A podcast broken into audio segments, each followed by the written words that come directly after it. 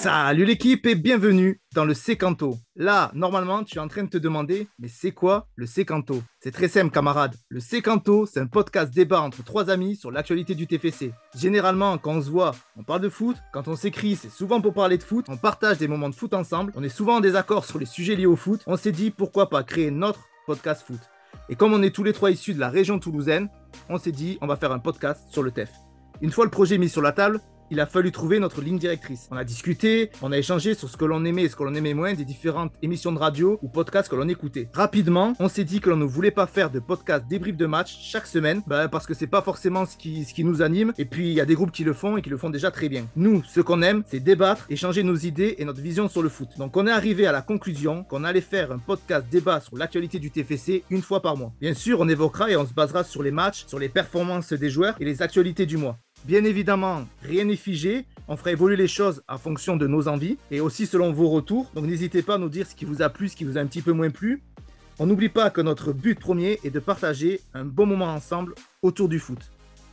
Donc maintenant que vous connaissez la genèse de ce podcast, il devient officiellement votre podcast débat sur l'actualité du TFC. Avant de donner le coup d'envoi de ce premier match et sans vous faire attendre plus longtemps, je vais vous présenter les deux titulaires indiscutables de ce podcast. Tout d'abord, notre premier protagoniste, il est l'abonné du virage Bristaton, aussi à l'aise dans les phases défensives qu'offensives. Il est le box-to-box de ce podcast. Benji, c'est à toi. Ah, attends, excuse-moi, j'étais en train de chercher les mouchoirs, ça me donne envie de chialer cette présentation. Elle est magnifique. Comme dirait Duprat, c'est juste beau. Mais euh, non, mais écoutez, ouais, pour me, pour me présenter rapidement, euh, donc moi j'ai 35 ans, je m'appelle Benjamin. Euh, je supporte le TEF depuis, depuis la saison environ 2004-2005. donc, petite anecdote, hein, avec mon frère de scout, à l'époque, j'ai acheté le maillot de Lucien Aubé. Dani, tu sais, tu sais où il a terminé, Lucien Aubé? Ouais, il a terminé en prison, prison FC. voilà.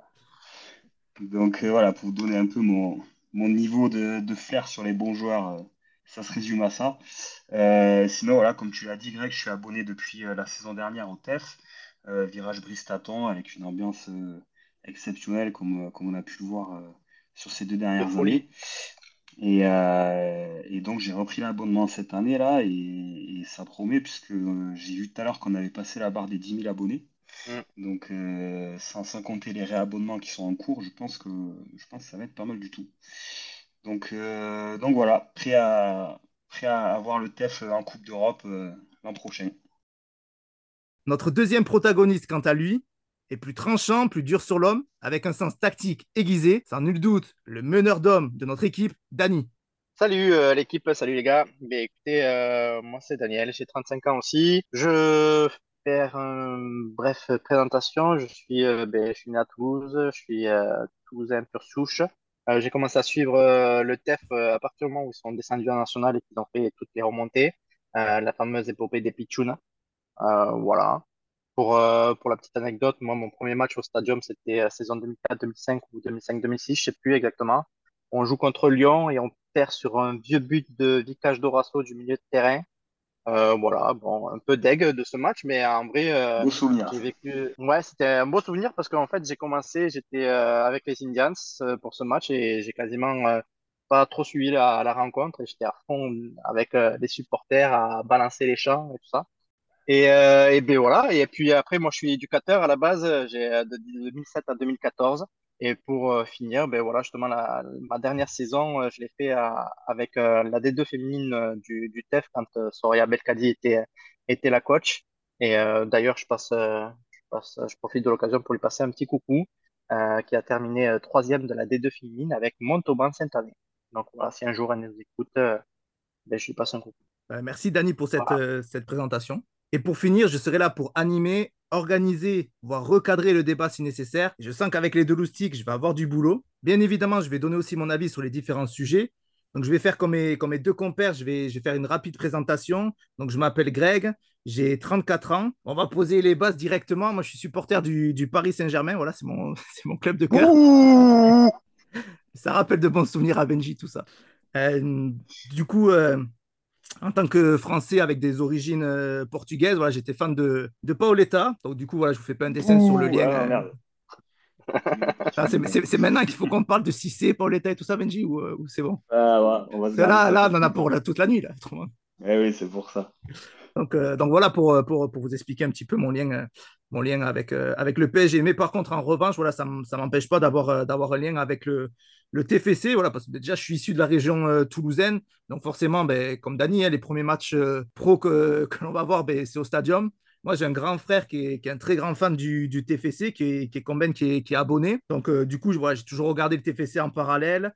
J'ai suivi les résultats saison après saison. Voilà, c'est un club que je respecte énormément. Moi, je me définirais comme un, comme un sympathisant du, TFC. Du coup, quand, quand, on a lancé l'idée avec les copains de faire le podcast, ils m'ont dit OK, tu participes, mais par contre, on te met le rôle, rôle d'animateur. Voilà, puis tu es supporter du, du, PSG, tu vas l'animer, tout ça. Donc, j'ai dit Allez, OK, je me suis. C'est ça, punition directe, sanction. Donc, du coup, je suis allé, euh, j'ai vas-y, je me suis lancé avec eux directement dans, dans l'aventure. Moi, ce que j'aimerais, euh, ce que j'espère pouvoir euh, apporter à ce débat, ça va être un peu, un peu de recul, voilà, avoir un avis extérieur sur ce qui se passe, ce qui se passe au club. Moi, je serais peut-être amené à être, voilà, peut-être un petit peu plus dans la contradiction. Je vais aller chercher les copains, je vais aller les taquiner un petit peu sur, sur, sur le TFC. Donc, voilà un petit peu l'équipe pour, pour la présentation. Et juste pour, pour ajouter un petit truc sur, sur ma présentation que j'ai oublié, on a vécu avec Benji un match mémorable. oh putain, c'est vrai. C'était euh, dans quel bar? C'était dans le bar d'en face pour euh, le match du maintien contre Angers. Et euh, c'était une soirée exceptionnelle qui a terminé avec un, un mètre de Jägerbomb. c'était des, des, émotions complètement folles. Et ça a surtout terminé avec un maintien du TFC improbable sur Exactement. un Monsieur Boudigère. pied gauche. Enfin bref, voilà, c'était pour, pour dire que même dans la douleur, ils nous, font, ils nous ont fait vibrer. C'était un grand moment du TEF aussi. Mm, mm. Donc maintenant que les présentations sont faites, chers intervenants, chers auditeurs, chaussez vos meilleurs crampons, car aujourd'hui, on vous amène avec nous sur le terrain pour faire le bilan de la saison du TFC. Pour ce faire, nous allons partager nos débats en quatre phases. Il y aura la première phase où nous ferons le bilan de l'équipe, la deuxième phase où on fera le bilan des joueurs avec des focus sur les performances individuelles de cette saison. La troisième phase sera consacrée au bilan du club dans son ensemble et on finira par une, par une petite projection sur, euh, sur la saison à venir. Est-ce que c'est bon pour vous, les gars? Yes, c'est parti. Bon. Allez, avant de commencer, j'aimerais qu'on fasse euh, rapidement un tour de table pour, que vous puissiez euh, me dire en un ou deux mots si vous devez définir la, saison du TEF, du TEF cette saison. Je ne sais pas qui, veut commencer. Bah, moi, je me lance. Hein. pour moi, si on doit parler des résultats et de ce qui s'est passé autour du terrain, moi, je la qualifierais d'exceptionnelle. Simplement, voilà, un, un, maintien largement acquis, une victoire en Coupe de France et et puis un, un, public euh, hors, norme, hors du commun euh, par rapport à ce qu'on a pu euh, connaître avant. Ok. Dani, toi?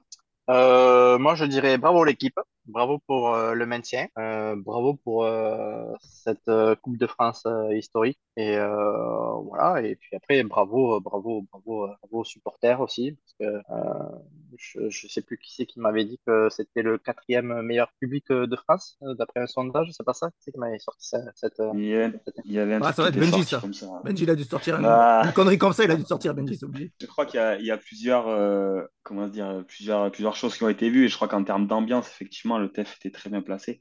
Mais après, tu as des choses qui rentrent en compte comme le, remplissage des stades, des choses comme ça. Mais en tout cas, sur l'ambiance, je crois qu'ils étaient très bien placés. Ouais, ouais je sais pas comment tu arrives à le définir, tu vois. Ils étaient peut-être même devant Paris, je sais pas. À vérifier, je sais pas. Ouais, vérifie, on va rigoler.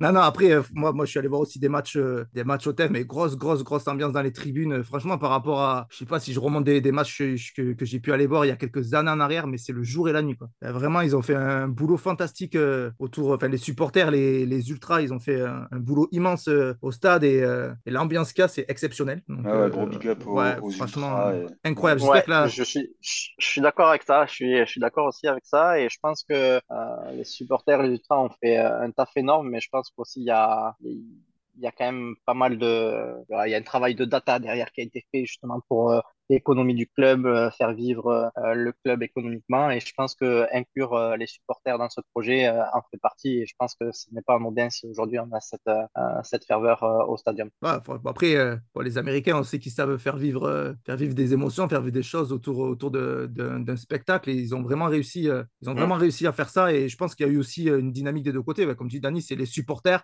et en même temps ben, les dirigeants qui sont allés dans le même sens. Et ça fait quelque chose vraiment d'exceptionnel. Moi, moi, si je définirais en, en un mot la saison du, TEF, je dirais que c'est vraiment une saison qui est, honorable. Voilà, c'est une saison qui était charnière. Parce que ben, monter Ligue 1, enfin, de Ligue 2 en Ligue 1, pardon, on sait qu'il y a beaucoup de clubs qui n'ont pas, pas réussi ce, petit, euh, ce petit challenge. Et, et le TEF, ils ont, euh, ils ont bien réussi. C'était honorable. Donc, euh, donc pour moi, honorable. Donc je pense que sur, les, sur nos définitions, chacun, on est, on est, on est d'accord sur, le côté, euh, sur le côté positif quand même de, de, cette saison. Donc euh, donc c'est cool. Euh, c'est cool. avant de, de, parler des joueurs de façon, de façon individuelle, on va commencer par la première phase de ce podcast qui est le bilan de l'équipe. Allez, vas-y, fais péter. Donc je vais faire rapidement un, petit point rapide sur les chiffres, sur les chiffres de la saison du, du TFC. Donc le TFC a fini 13e du championnat de France avec 48 points. Il y a eu 13 matchs gagnés, 9 nuls et 16 défaites. Euh, le TFC a marqué 51 buts, on a pris 57 lors du championnat. Le TFC est champion euh, de la Coupe de France, ce qui lui permet d'accéder l'année prochaine, comme on l'a dit, à la, Coupe de l'UFA. Euh, qui veut commencer à se, lancer pour nous parler un petit peu du, plus dans le détail du bilan de l'équipe, voilà, les, points forts, les, points faibles, le style de jeu, les axes d'amélioration écoute, moi, si ça vous va, je vais, je vais démarrer. Je vais, je vais vous expliquer un peu comment j'ai vécu la saison, euh, notamment des, des tribunes euh, à domicile. En fait, moi, la saison, je la découperai en trois parties. Tu as euh, une première partie de saison qui est, qui est sur la même lancée en fait que, bah, que, que, la Ligue 2 l'an dernier, où tu commences par un, super match nul, même avec quelques regrets contre Nice à domicile. tu vas ensuite battre 3 avec la manière. Euh, donc globalement, voilà, on enchaîne quelques matchs avec des bons résultats. Euh, on engrange quelques points. Euh, on arrive plus ou moins à la Coupe du Monde. après post-Coupe du Monde, tu, ben là, en fait, on, attaque une, ben, je pense, la meilleure série de, de l'équipe sur la, sur la saison, où tu enchaînes 4 ou 5 victoires d'affilée, tu t'engranges des points contre une, c'est pas là où, où Dalinga était, euh, enfin, où le TEF était meilleur buteur d'Europe, c'est pas Ouais, c'est ça, ouais. Euh, ça. En fait, tu démarres avec, euh, avec un match de coupe contre Lannion où tu en, mets 7. Et derrière, en fait, ça s'arrête pas. On en plante, on en plante en moyenne 3 par match en suivant. effectivement, on avait ce petit trophée jusqu'à mi-février où on était la meilleure attaque de Ligue 1 et ça a pas mal tourné. ouais, je pense, Dani, c'est à ce moment-là que Benji il a dû te dire Dalinga Ballon d'Or, non? Non, mais en vrai, Dalinga, il marquait pas non plus. certes, il, là, il, justement, des premières parties de saison, on reviendra sur les joueurs, mais je pense qu'à ce moment-là, euh, il, voilà, il a clairement, euh, pense, euh, pris confiance et il a pu, il a pu vraiment se lancer parce qu'il a enchaîné quelques buts, mais après, c'était surtout l'attaque, quoi. Euh, tout, tout, toute notre équipe marquait, marquait voilà les buts, donc c'était. Ouais, ouais, exactement. Et pour revenir au cas d'Alinga, ben, il y a eu quand même six mois d'adaptation. il passe de de deuxième division euh, Pays-Bas euh, en Ligue 1 euh, en France. Donc je pense qu'il y a eu, six mois d'adaptation, c'est pas, pas dégueu non plus. Et puis derrière, on, a pu quand même s'apercevoir bah, du talent qu'il pouvait avoir devant le but et, notamment cette qualité de finition. Effectivement, après, derrière, c'est toute l'équipe qui se comportait bien. Hein, il n'était pas tout seul. Mais, mais, effectivement, lui, il a explosé là. Et donc, ensuite, suite à cette belle performance, on commence à avoir un petit coup de mou en championnat. Euh, en Coupe de France, on, se qualifie tour après tour. Euh, on prépare la finale où voilà, on connaît tous l'issue de cette finale qui a été magistralement jouée euh, de la part de notre équipe. Et, ensuite, à l'après-Coupe de France, où là, effectivement, ben, les joueurs sont, je pense, un peu épuisés mentalement, physiquement. Ils ont quand même tout donné pour ce titre majeur.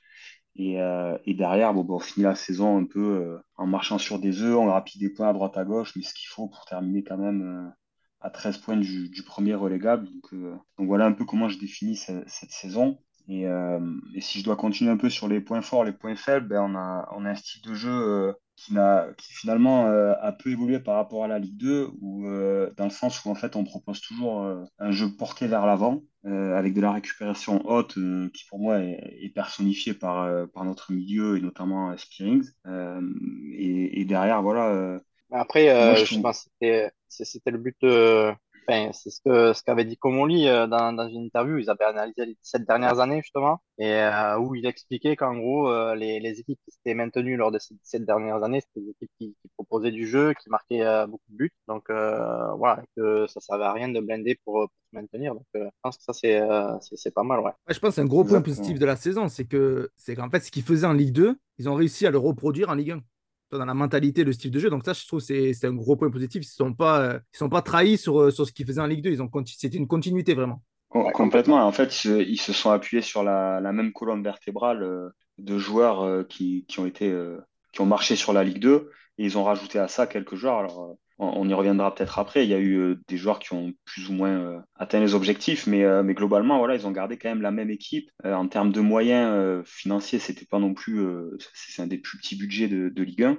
Et malgré tout, ben, ils ne sont pas trahis dans leur jeu et ils ont continué à proposer ce qu'ils faisaient déjà en Ligue 2. Donc, point hyper positif. Après, sur les points faibles, ben, on a passé une marche. Euh, on a ressenti que, effectivement, physiquement et, euh, et peut-être techniquement, il y avait certaines limites. Et, euh, donc, ça, ça s'est traduit par, des buts, par un nombre de buts encaissés quand même assez élevé. Et, surtout, des, points lâchés un peu, bêtement sur des matchs que, à première vue, tu maîtrises et au final, tu, te perds un peu dans ton match et tu finis par, encaisser les buts et, la défaite au bout. Donc voilà, sur, les petits points faibles, il y a, il y a des choses à travailler sur le plan euh, physique et, et mental, je pense. Ok. Ouais, moi je suis, euh, ouais, je partage ton avis euh, sur sur la saison. Après, moi je suis, euh, voilà, je suis, euh, moi j'ai un petit goût d'inachevé, tu vois. Je me dis euh, 13e, euh, quand même un peu un peu déçu du classement. Euh, enfin déçu du classement. Je m'attendais à mieux. On arrive à se maintenir et tout ça. Donc il y a la Coupe de France, c'est c'est exceptionnel, c'est bien.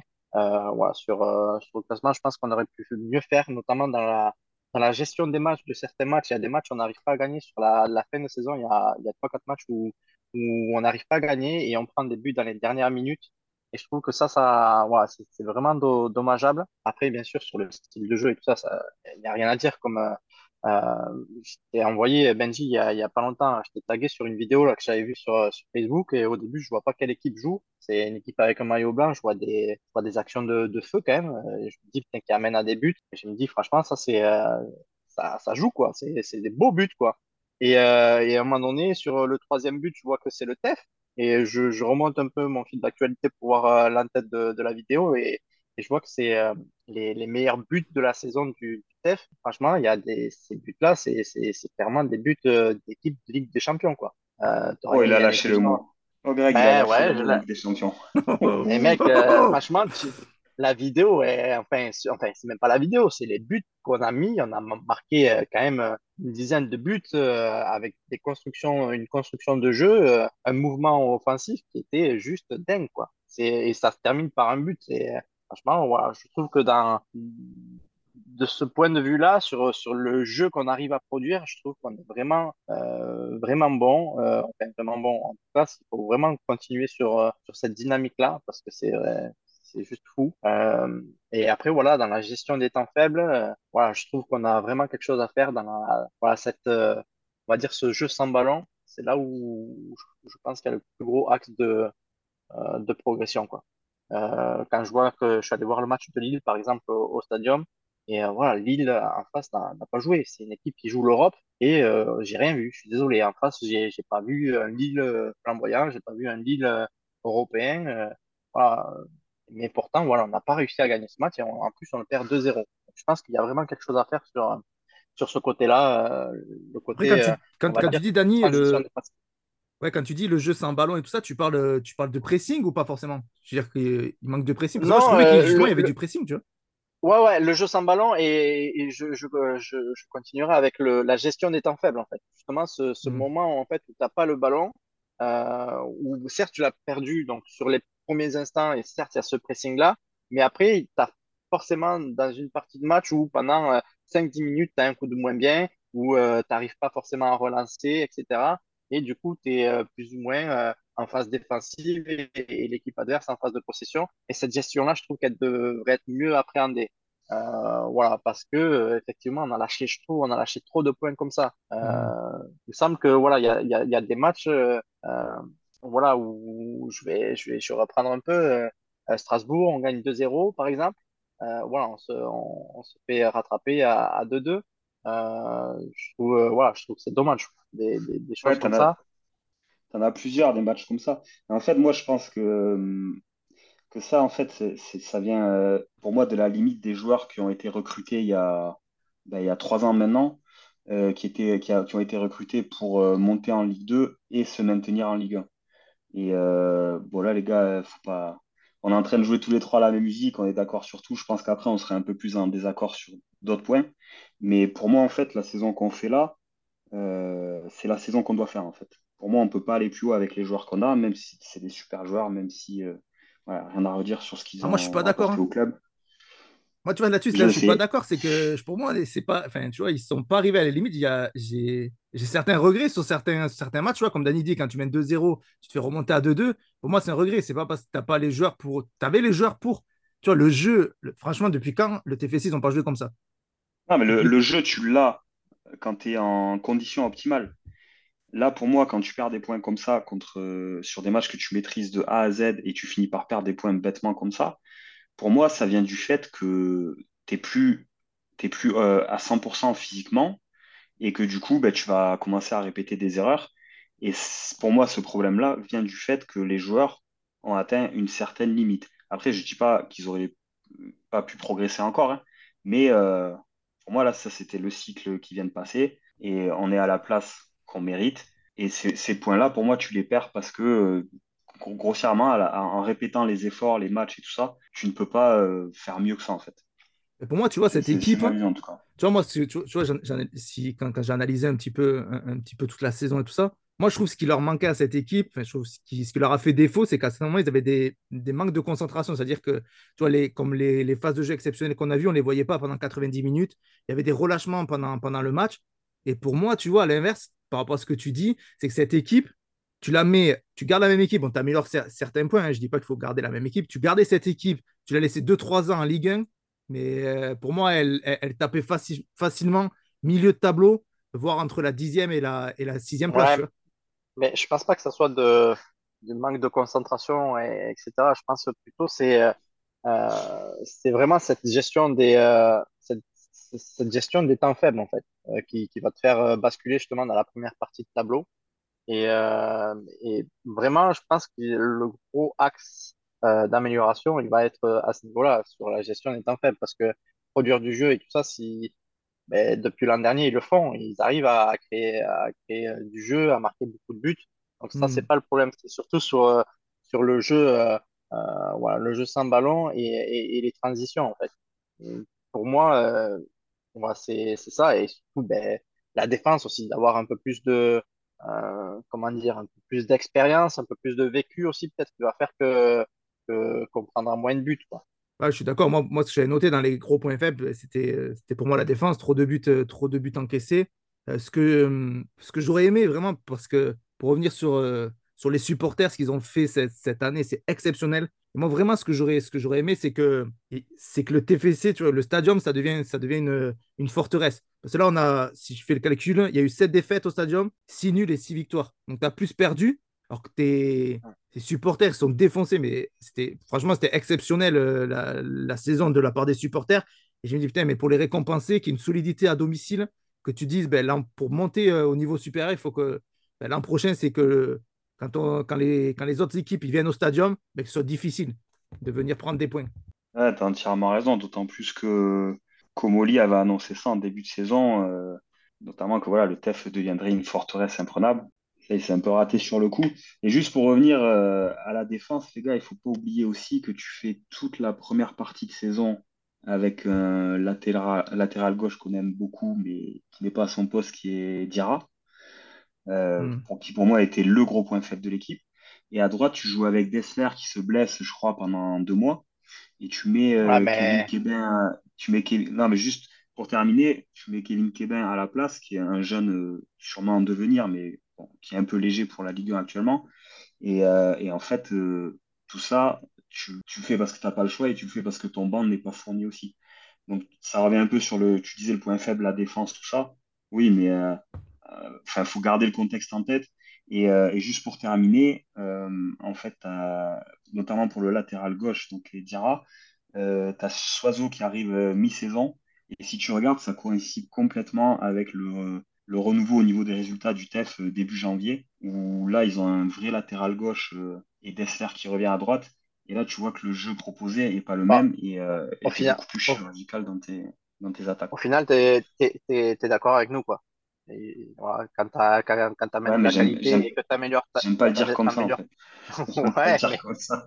au final, voilà, du coup, ça veut dire qu'il faut, il faut, faut peut-être, euh, voilà, avoir un peu plus de, de, qualité et, euh, sur, sur cet axe-là, quoi. Il y a, enfin, du moins, la progression, elle doit se faire l'année prochaine à, ce niveau-là, je pense. Tu dois, tu avoir vraiment, euh, être beaucoup plus solide et faire beaucoup plus peur défensivement, quoi. Qu'on se dise, euh, on va au TEF, on va galérer à prendre un point, quoi.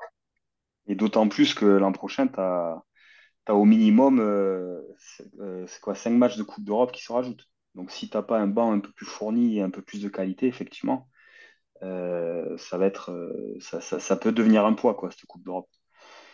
Bah ouais, ça, ça, ça com- complètement. Après ça, on pourra, on pourra en parler dans la partie euh, projection sur, euh, Yes. sur l'an prochain. Mais après, ce qui est, ce qui est bien, c'est qu'avec euh, avec ce milieu-là, l'an prochain, ça va, ça va gazer. Ah non, pardon, il n'y a plus de milieu. Pardon, excusez-moi. Excusez-moi, il va falloir rebâtir, pas que Ah, la défense. Il n'y a pas que la défense à rebâtir l'an prochain. Ah, mais ça, on en parlera. Mais ça, c'est fait. Bon, ça, moi, je trouve ça euh, hallucinant. Mais on va en parler après. on en parlera, on en Je parlera sais après. qu'on est, je sais qu'on n'est pas d'accord sur ce point. Donc, euh, donc est-ce qu'il y a, est-ce qu'il y a des. Est-ce que c'est bon pour vous? On a fait le tour sur les, sur les axes d'amélioration, sur, euh, sur ce que vous avez aimé de cette, cette saison? yes. Pour ma part, c'est bon. Ouais, ouais. ouais. Moi je, je suis, je, je conclus juste en disant que voilà, ce que, ce que vraiment j'ai apprécié, c'est le, le fait de ne pas avoir perdu euh, son identité face à n'importe quelle équipe. L'an dernier, on roulait sur, euh, bon, sur la Ligue 2, euh, on peut pas dire d'autres mots, on a pété tous les records. Et en fait, cette année, euh, tu, tu joues, euh, tu joues de la même façon contre des clubs qui sont euh, bien plus cotés que toi. Et, euh, et ça, c'est, c'est- Ouais. enfin, ça, c'est quand même euh, une belle preuve de, de grosse identité de jeu. Et, Complètement. Ça, ça, tu, euh, t'adaptes pas à ton équipe et même contre le PSG, ils ont pas, ils ont pas bétonné, ils ont, ils ont, ils ont joué leur jeu. Même quand on prend une rouge, euh, malheureusement contre Marseille, c'est la même chose. hein. Euh, tu fais un beau match en plus, tu prends une rouge, mais tu fais un beau match. Donc euh, c'est vrai que ouais. c'est, plaisant de, de voir une équipe comme ça qui, euh, qui s'affirme quoi. Et, ça, c'est vraiment, t'as raison de, de le souligner. Ouais, ils, ils se, ils se sont, ils sont pas trahis sur ce qui, sur leur identité. Donc ça, c'est, bien. Après, moi, il y a, tu vois, s'il y a un regret que j'ai pas dit, c'est moi ce que je trouve dommage, c'est qu'il n'y a pas eu de, de victoire sur une grosse équipe. Je trouve que c'est ce qui qui manque c'est le petit truc qui manque. Bon, après, il y a Monaco, mais Monaco, le dernier match, franchement, faut pas, ben, moi, je compte pas ça comme, euh, Mec, comme, ah comme... si, non, non, tu peux pas Non, dire ça non, si, tu- ils jouent Monaco, ah plus ouais, rien, non, Monaco, non, Mona... arrêtez. il joue plus non, rien, joue Monaco, Arrêtez, arrêtez Monaco. mec, Mais si vous avez vu le match, Monaco, il il était joue. il- Non, mais, mais alors, mais ça, c'est pas, c'est pas, c'est pas notre problème. Mais Monaco, il, il joue clairement l'Europe, hein. Eh Euh, faut oui, pas, faut pas batailler. Monaco, il joue l'Europe sur ce match-là. Non, mais ça, ça, non, Euh, mais qu'ils jouent quelque chose, ok. Mais t'as vu le niveau qu'ils ah avaient. Attends, Toulouse, ils étaient ah en roue libre depuis quatre matchs. Et ne me dis pas d'un coup, ils ont dit, tiens, ils vont, euh, ils vont surperformer comme Monaco. Pour moi, c'est pas ça. C'est mais Monaco après, qui a et, ben, peut-être, peut-être qu'ils ont eu la ouais. pression, peut-être qu'ils sont cagués dessus. euh, Il y avait quand même un enjeu pour eux. Mais euh, voilà, si tu es allé là-bas en dilettante, mon gars, tu l'aurais jamais gagné ce match en fait.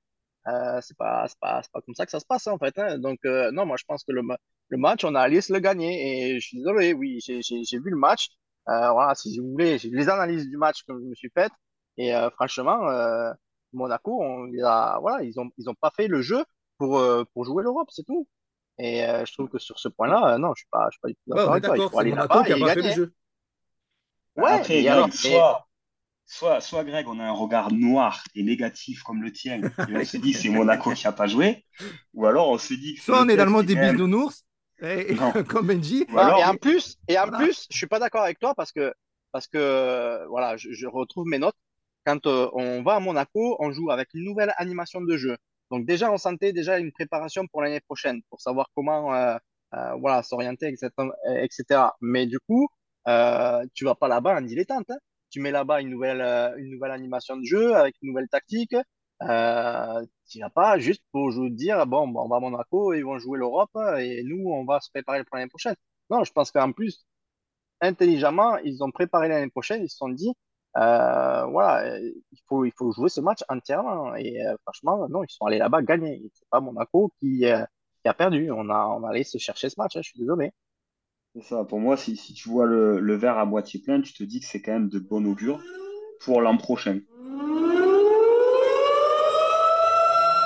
Mais le temps, c'est un truc qu'on n'a pas. Même le temps n'a pas le temps pour le temps. Ah, les gars, j'ai mis un petit, euh, petit jingle, ça veut dire qu'on arrive à la fin de, de, la, de, la, de cette partie-là. Il faut qu'on passe à la partie, euh, à la partie suivante. Je vois, ça a relancé un peu de débat ce match, ce match de Monaco. Allez les amis, on va passer à la phase suivante, qui est le bilan des joueurs. Surtout, gardez vos arguments et votre vision sur les choix de la direction, car on traitera ces sujets juste après. Allez, vas-y, fais péter. Les amis, est-ce qu'il est nécessaire que je fasse un petit récapitulatif des, des, des transferts de l'année ou c'est bon, vous avez à peu près euh, les transferts qu'il y, a eu, qu'il y a eu cette année euh, au TEF Mec, j'ai surtout peur que si tu fais un rappel des transferts qu'il y a eu, euh, on mette 10 minutes. c'est pas faux. Les pros, on connaît. Bon, je passe, euh, on fait pas de rappel sur les transferts. Je pense que tout le monde euh, les, les, connaît. Je veux juste faire un point qui est, qui est, qui est important sur les fins de contrat. Donc, les fins de contrat de cette année, il y a Dupé, De Jagereux, Spearings, Van Den Bomen, Illy. Et ce qui est important aussi, c'est les, les, fins de contrat l'année prochaine. Donc, l'année prochaine, il y a Rouault, Dessler, Moussa Diarra, Ratao et Ado. Sachant que Ratao a déjà eu un, un bon de sortie hein, du président. Euh, Rouault a dit aussi. Euh, euh, bah non.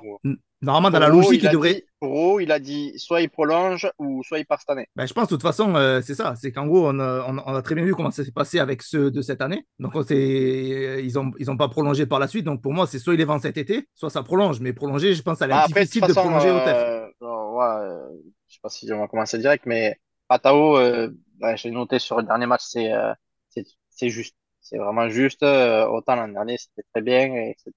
Là, cette année, je trouve que c'est un peu, euh, ah, c'est un peu juste, quoi. Il manque un truc. Euh, ouais, je sais pas. Ouais, j'ai trouvé trop, trop, ouais, trop juste, quoi. Après, c'est pareil, là, tu rentres dans une stratégie de club, c'est qu'est-ce que tu veux? Est-ce que tu vas jusqu'au jusqu'au bout de ton contrat, du coup, tu gagnes pas d'argent sur tes joueurs? Ou est-ce que tu les vends cet été? Donc ça, après, c'est un choix, un choix de la, ouais, de la, ouais, de la, mais, de la projet sportif.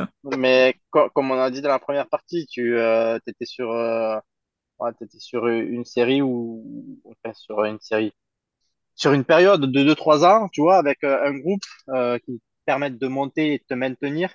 Et je pense que maintenant, pour aller un peu plus loin, euh, il va te falloir de nouveaux joueurs. Donc, euh, Ratao, Ado, euh, je pense qu'il faut que je tu peux pas continuer avec, euh, avec, avec ces gars-là, quoi. Ça, ça va être trop limite pour l'an prochain. Après, si tu les gardes pour faire le nombre, voilà, pourquoi pas sur avec avec voilà, des, des matchs tous les tous les trois jours. Ouais, je sais pas, je sais pas comment ils vont ils vont goupiller l'affaire, mais tu auras besoin de monde d'effectifs pour pour jouer tous les trois jours. Mais en même temps, je trouve que c'est c'est c'est un peu juste pour pour jouer, on va dire, un milieu de tableau et pour jouer la Coupe d'Europe. Après, après, tu vois, moi, je trouve, euh, bon, on, on, on s'égare un peu, on, finit ça, après, on fera sur les tops et les flops. Mais, mais, pour moi, la difficulté qu'il y a, c'est que, en fait, tu t'es bloqué avec ce qui s'est passé cette année, du coup, avec tes joueurs que tu perds. En fait, tu te bloques sur les joueurs de l'an prochain aussi. Parce que tu as déjà perdu euh, tu as déjà perdu 5 euh, joueurs du coup. Là, si tu dois vendre ces joueurs-là que tu veux pas garder parce qu'ils n'ont pas le niveau pour, euh, pour l'an prochain, bah, tu te retrouves avec un effectif où tu vas devoir remplacer 8 joueurs. Quoi. Ouais, mais pour moi, on... ils se bloquent aussi avec, avec la gestion qu'ils ont eue de, de, de, des cas de, de, cette année. Ils se bloquent pour l'an prochain. Je suis pas trop d'accord. Mais euh, peut-être qu'on empiète un peu sur le sujet d'après. Ouais, mais, on empiète. Vas-y, on Ouais, finit. fait, ouais. on, fait, on fait une minute, Benji. Vas-y, juste pour que tu aies la parole là-dessus. Après, on, on, on passe au top et au flop et on parlera de ça après. Mais vas-y, juste une minute, Ouais. Benji. Parce qu'en fait, euh, pour, vous, là, on perd, euh, on perd 5 joueurs. Ça veut dire qu'il faut qu'on. Ah, déjà, tu numériquement, me on perd mets pas 5 joueurs. Non, mais parce que, en gros, tu, tu réfléchis là sur la, la fin de saison. Mais en fait, tu as des joueurs qui ont déjà été remplacés, comme, euh, comme Branco, par exemple, qui a été remplacé par Siro, qui est arrivé à milieu d'a- euh, milieu d'année cette année, là. Mm. Euh, Ah ouais, je suis d'accord. t'as plusieurs Mm. joueurs comme ça, en fait, qui sont recrutés à l'avance, qui sont mis un peu dans un cocon, euh, qu'on fait jouer des bouts de match, qui prennent leur temps d'adaptation et tout, et qui seront prêts pour moi le début de la saison prochaine. Ouais, non, là-dessus, t'as vrai, t'as raison. on, T'as pas on peut 5 joueurs à remplacer que tu as la, déjà remplacé. Voilà. Après, euh, il n'empêche que numériquement, à un moment donné, il va falloir quand même les remplacer, puisque on va avoir plus de matchs l'an prochain, plus d'échéances. Mais euh, voilà, il y, a- il y a une construction qui est faite sur plusieurs saisons. Il faut pas voir ça uniquement sur la fin de saison là qui vient de s'achever. T'as- ouais, là-dessus, là-dessus, t'as as raison. Après, bon, on, reviendra là-dessus, je pense, dans le, dans, le sujet d'après. Là, j'aimerais, euh, si vous êtes d'accord, qu'on donne chacun un top, euh, les tops et les flops. Donc, on donne trois joueurs top, trois joueurs flop de la saison, avec, euh, bon, avec des arguments sur pourquoi on les met dans les tops, pourquoi on les met dans les flops. Donc, bien sûr, pour ceux qui nous, qui nous écoutent, quand on parle de flop, euh, c'est subjectif. Voilà, on sait que ça reste des joueurs professionnels, c'est des sportifs de haut niveau. Voilà, on se base sur, euh, sur un petit coup, euh, un petit goût d'inachevé qu'on a eu sur, sur la saison, sur, sur, sur certains joueurs, mais c'est pas, c'est pas dénigrant qu'on les met dans les, dans les, dans les flops ou. Ouais, d'ailleurs, moi, je pense que j'aurais pas vraiment de, de flop à proprement parler. Et Hmm. je vais commencer. D'ailleurs, moi, comme ça, Vas-y, vas-y, balance, dis-nous tout. on va voir. Moi, en top, je vais mettre, je, je vais mettre les trois, Spearings, euh, Branco et, euh, et Bibiche, parce que, ben, voilà, je, je peux pas les dissocier les, trois. En fait, je peux pas dire un plus que l'autre. Je pense qu'en en vrai, ce trio au milieu de terrain, ça, ça a été, euh, ça a été euh, justement euh, exceptionnel. Hein. C'est euh, euh, voilà, moi j'ai des craintes l'an prochain et c'est par rapport à cette euh, à cette euh, homogénéité qu'il y a eu, à, à l'entente qu'ils ont sur le terrain et euh, ça va être. J'ai peur qu'on n'arrive pas à retrouver euh, euh, ce, cette force au milieu de terrain qu'il avait cette année avec euh, avec ces trois-là. Euh, on y reviendra peut-être plus tard.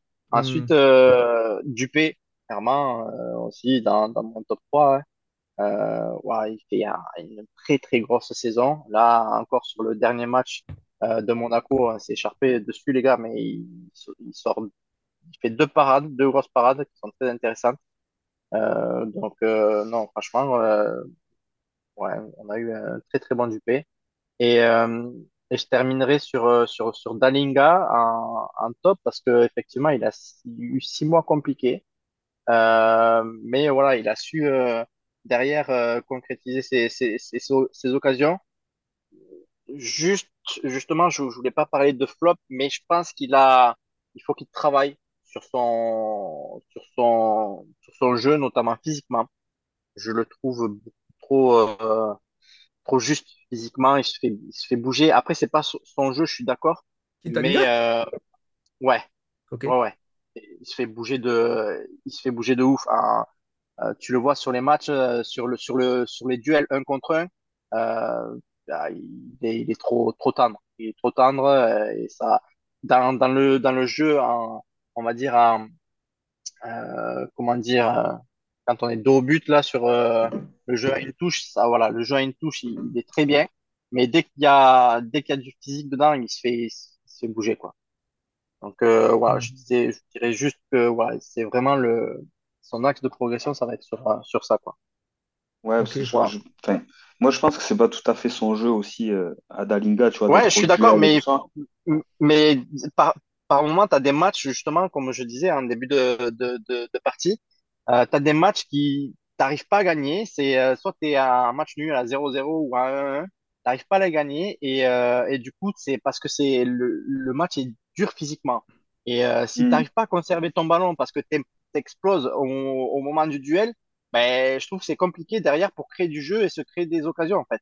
Si euh, à chaque fois tu envoies ton ballon à ton attaquant et que ben, il n'arrive pas à la choper parce qu'il s'est fait bouger, ben, je trouve que c'est compliqué derrière de, de créer du jeu. Et j'ai j'ai trouvé justement ce, ce petit défaut c'est chez, euh, chez Dalinga, c'est ce petit point faible, on va dire, pas, pas défaut, mais ce point faible chez Dalinga où je le trouve vraiment trop tendre. Est-ce que c'est pas là où on peut avoir peut-être euh, tu vois, des petits regrets? Est-ce que l'association, euh, s'il y aurait eu euh, Dalinga, Ricili, ça aurait pas été pas mal? Tu vois, à ce niveau-là, de la complémentarité, où je trouve que Ricili, il est plus dans le duel. Tu vois, il va être, il va être un peu plus, un peu plus point d'appui, ancrage, garder le ballon. Est-ce que ça aurait pas été complémentaire, les deux profils? Com- complètement. Moi, en fait, ce que j'allais te dire, Dani, c'est que je, pense- je, enfin, Dalinga, je pense pas qu'il puisse progresser sur ça. Enfin, il, il progressera, oui. Physiquement, euh, il, il peut que progresser. De toute façon, on n'est pas loin quand même de. Il est quand même assez frêle et tout, tu vois. Mais par contre, je pense pas que ça soit son jeu. Et Non, c'est effectivement, pas ce qui jeu. serait, ce qui serait intéressant, c'est d'avoir un profil différent pour quand tu tombes sur un match un peu rude où il se fait bouger, ben, dans ce cas-là, tu mets ton deuxième profil qui, lui, sera plus physique. Et comme tu dis, Greg, je pense que Lily, ça l'aurait fait. Et euh, et il y en a un euh, qui a été recruté pour ça et qu'on n'a pas Hmm. trop vu, c'est Amulic. Euh, mais effectivement, voilà, je pense que je pense que pour moi, serait, il vaut mieux compter sur un deuxième profil plutôt que de compter sur Dalinga qui remplisse toutes les cases. Pour moi, c'est un, un renard des surfaces. c'est un mec qui en déviation est super intelligent et Ah, Voilà, super juste. déviation, c'est ça que euh, mais après, euh, effectivement, physiquement, il, il pêche un peu, ouais. Je suis d'accord. Et toi, là, Benji, euh, on a vu les tops de Dany. Toi, tu mettrais qui dans tes tops, Benji? Ben, ben déjà, Dani, merci pour cette, pour cette présentation, parce que ça nous a permis de voir que tu ne sais pas compter, puisque tu as quand même mis euh, 5 joueurs dans ton top 3. Ouais, c'est bon, Euh, j'ai dit que j'ai dit que les, les, les trois du milieu, ça faisait un joueur. ouais, ouais, t'as, t'as mis la moitié de l'équipe, ça en laisse pour les copains, c'est bien. Ah, Oh, Dany, Mais il a tué le euh, concept. Dany, il est arrivé, il a, il a déglingué le concept. alors moi, en top 3 je vais mettre toute l'équipe titulaire. Et, euh, non, non, mais en fait, euh, bon, ça, ça- ça risque d'être un peu redondant, mais effectivement, pour moi, le, Alors voilà, on, on a dit qu'on voilà, flop c'était un peu compliqué, top flop. Moi je vais plutôt parler de joueurs qui ont dépassé mes attentes et ceux qui n'ont pas trop répondu. Et euh, en fait pour moi Dupé il a cette année il a été euh, royal quoi. Pour moi il nous a sauvés euh, et je l'imaginais à aucun moment à ce niveau-là. L'an dernier quand, on a terminé la saison, le premier truc que je me suis dit c'est je me suis dit faut un autre gardien parce qu'on va se faire poutrer en Ligue 1. Et finalement il a il a plus que répondu aux attentes, il les a dépassées. Euh, faut savoir quand même qu'il est dans le top 3 des, gardiens cette saison en nombre d'arrêts. Alors, euh, bon, les chiffres, on fait dire ce que, ce qu'on veut. S'il a beaucoup eu d'arrêts, c'est qu'il y a beaucoup eu de frappes aussi. Mais, euh, mais voilà, c'est c'est quand même pas négligeable. Euh, Mais le temps, c'est un truc qu'on n'a pas. Même le temps n'a pas le temps pour le temps. On, allait, on, a, on a pris un peu plus de temps, donc on va- je pense qu'on va continuer un peu parce qu'on n'a pas assez développé. Mais euh, du coup, on bah, je, continue, on continue rapidement parce qu'on n'a pas fait les flops et tout. Donc, euh, on continue un peu, on essaie de se, de se, de se cadrer un petit peu sur le temps pour pas qu'on déborde de trop. yes, bah, je, termine, je, je termine rapidement. Donc, euh, pour terminer le, le top 3 euh, avec Dupé, je mets Spearings, qui est effectivement, pour moi, c'est le, le joueur de l'ombre par excellence, mais qui abat un, un Hmm. travail fou. Et encore une fois, j'ai regardé, c'est c'est le, le joueur qui est dans le top 3 euh, des récupérateurs dans le championnat de France. Et, euh, et lui, pour le coup, je pense que ça va faire beaucoup de mal. Le- son départ va faire beaucoup de mal et il va être très dur à remplacer si on garde le même style de jeu. Euh, et ensuite, ouais, je complète ce, ce podium avec Dalinga qui, effectivement, pour moi, euh, après ces six mois d'adaptation, euh, a explosé et a, a vraiment montré euh, Comme, bah, le, comme le tu reviens sur a, Dalinga, comme tu reviens sur Dalinga, j'avais noté justement euh, le match à la contre Auxerre, l'avant-dernier match là, de, de championnat. Euh, j'avais noté que son jeu était, euh, qu'il allait devoir, donc physiquement, je l'avais noté ça, mais aussi euh, qu'il allait devoir progresser sur, euh, sur son jeu en fait. Euh, Il y a, y a des fois où c'était trop, comment dire, trop scolaire, c'était trop Mm. téléphoné, c'était, j'avais noté ça contre Auxerre, où ça m'avait choqué, je me dis, mais ça c'est trop simple, ça, on voit dix mille que tu vas faire cette action, on voit dix mille que tu vas faire la passe, et euh, ouais, je pense qu'il a une bonne marge de progression s'il arrive con- voilà, à, à continuer sur sa lancée, je pense qu'il peut bien progresser, ouais. Et euh, notamment, Ouais, je ouais. l'attends sur sa prochaine. Mm, tout à fait, ouais. Euh, du coup, voilà, pour, pour, pour compléter, euh, je finis rapidement, Greg. Ouais, ouais, Ceux, qui ont, euh, ceux qui m'ont bon, déçu, c'est un grand mot, ouais, je suis, Ouais, ouais. Non, je suis non, mais voilà, quand on dit, déçu, mais voilà, c'est- plus un ressenti, répondu à, voilà, à tes voilà, attentes. pour moi, ceux qui, ceux qui n'ont pas répondu à mes attentes, c'est Dessler, qui, pour moi, pourtant, ce joueur, j'ai trouvé hyper bon en Ligue 2. Pour moi, en Ligue 1, il a atteint sa limite et euh, très bon en doublure, mais quand tu vois Kamandi qui est arrivé et euh, qui montre euh, pour moi des choses qui sont déjà supérieures à, à ce que fait Dessler, voilà, pour moi, il a, il a un peu, euh, il est un peu en dessous de, de ce que j'attendais. Ado, pareil. Ado, bon, Hmm. c'est moins une surprise parce qu'en Ligue 2, déjà, je le trouvais un peu faiblard, des fois physiquement, mais il arrivait quand même à planter. Et là, cette année, même s'il y a une progression sur la saison, on a vu une progression quand même. Mais euh, typiquement, quand, euh, Dani, quand tu parlais de jeu euh, dos au but ou en déviation ou quoi, bah, Ado, il se faisait. euh, ouais, il- enfin, c'était un ballon, il était par terre quoi, à chaque fois. Et, euh, et après, pour terminer ce podium, ben, je mettrais Amoulic. C'est compliqué de le juger parce qu'il a pas, il a quasiment pas joué. Mhm. Mais moi, j'a- j'attendais beaucoup de lui parce que justement, on avait que Dalinga devant. Et comme on disait tout à l'heure, sur des matchs qui sont un peu plus fermés ou un peu plus durs physiquement, je pense qu'il aurait pu faire beaucoup de bien. Et euh, visiblement, il n'a pas convaincu le, le coach et le staff. Et on n'a même pas eu l'occasion de le voir euh, sur un match, je pense qu'il a même pas été titulaire cette année. Donc voilà, il a quand même, pour moi, il a été, ça a été une recrue décevante, quoi. Hum, moi, j'avais, j'avais une question, les gars, euh, avant que tu enchaînes, Greg. Vas-y. Euh, je voulais savoir, euh, Birmancevic, euh, il est conservé l'an prochain ou pas? On sait ça? A priori, ouais. Parce que j'ai beaucoup aimé son, j'ai beaucoup aimé son, son match à Monaco, euh, où il y a manqué euh, un peu de finition. Je pense que c'est dû au fait qu'il n'a pas beaucoup joué cette année, où il n'a pas, pas la confiance pour. Et j'ai beaucoup aimé euh, son, euh, sa, sa percussion, euh, son jeu vers l'avant, et euh, il s'est créé énormément d'occasions. Il a eu énormément d'occasions aussi. Et euh, je pense que voilà, il a été un peu brouillon, mais ça, je pense que c'est parce qu'il n'a pas beaucoup joué. Donc euh, l'année prochaine, euh, pareil, tant que Dalinga, s'il s'il joue, euh, moi, je pense que ça peut être quelqu'un qui peut nous surprendre. Ouais, ouais, tout à fait. Et je pense que le. Après, euh, je te, je te laisse continuer, Greg, parce qu'il Non, qu'on laisse parler la- l'animateur. Non, non, mais Mais, euh, mais pour moi, oui, le, le problème de Bierman, c'est qu'il a été bloqué par euh, un truc que personne n'avait vu arriver, c'est l'éclosion de Shaibi, quoi. Donc, euh, Ouais, à partir de là, euh, je pense que lui était prévu pour jouer, euh, pour remplacer Ratao. ouais, euh, je suis pas d'accord avec vous, les gars. Euh, pour moi, Shaibi, il- Oh, oh, oh, avec lui. De quoi? Ouais, non, mais euh, avec oui, vous. bah, J'ai avec. rien dit, moi, les gars. Ouais, ouais, parti mais, Benji, je suis pas d'accord avec toi. Pour moi, Shaibi, il joue pas devant. hein. Euh, à chaque fois que je l'ai vu jouer dans les trois de devant, euh, certes, euh, c'est quelqu'un de doué euh, techniquement, euh, euh, qui apporte, mais euh, pour moi, il, il est vraiment plus intéressant dans l'axe du jeu. Oui, certes, mais il chaque il a quand même, ça, ça c'est ton avis, mais après, il a quand même été utilisé pas mal devant et euh, Ouais, il a quand mais même je trouve barré que la c'est, route je, à Birman ouais, ok, d'accord, mais je le trouve meilleur dans l'axe.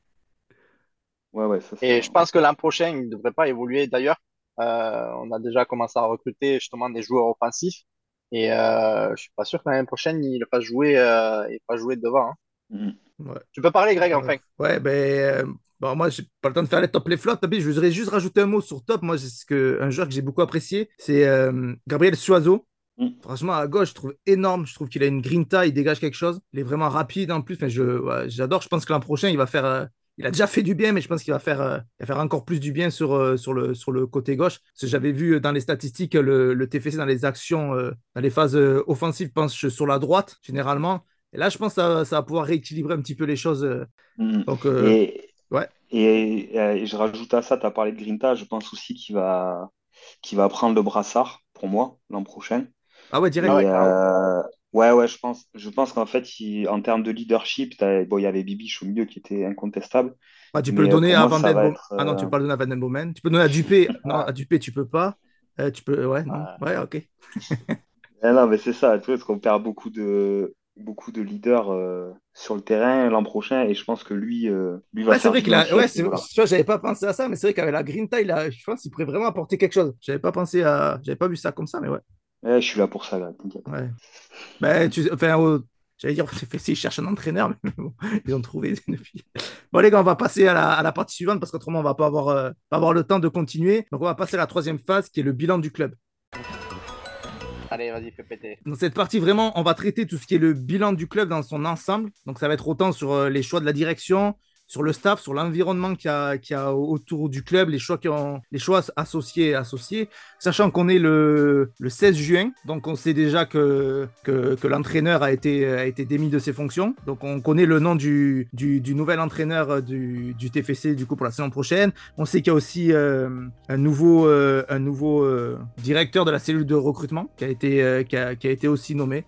Donc avec tous ces, euh, tous ces points-là, qu'est-ce que vous voulez dire? Est-ce qu'il y a quelqu'un qui veut, qui veut prendre la parole, qui veut commencer pour nous donner son point de vue sur tout ce qui a été fait euh, par le club cette année? L'honneur, Dani? Euh, ouais, ouais. euh, euh, moi, dans, en termes de bilan euh, du club, euh, je suis mitigé parce que effectivement, je vois qu'il y a du taf qui a été fait. Euh, je vois qu'il y a que ça va dans le bon sens, mais il y a des choses qui, qui m'ont aussi qui, qui m'ont aussi pas mal euh, pas mal dérangé. Euh, je pense qu'on on a manqué de, je pense que le club a manqué de classe sur euh, le licenciement de de Montagnier. Euh, voilà, juste juste un petit euh, ouais, euh, voilà, Montagnier n'est plus entraîneur du club. Merci, au revoir je trouve que l'affaire justement de son licenciement est un peu fou. Euh, voilà, il s'embrouille avec avec la femme de Komoli.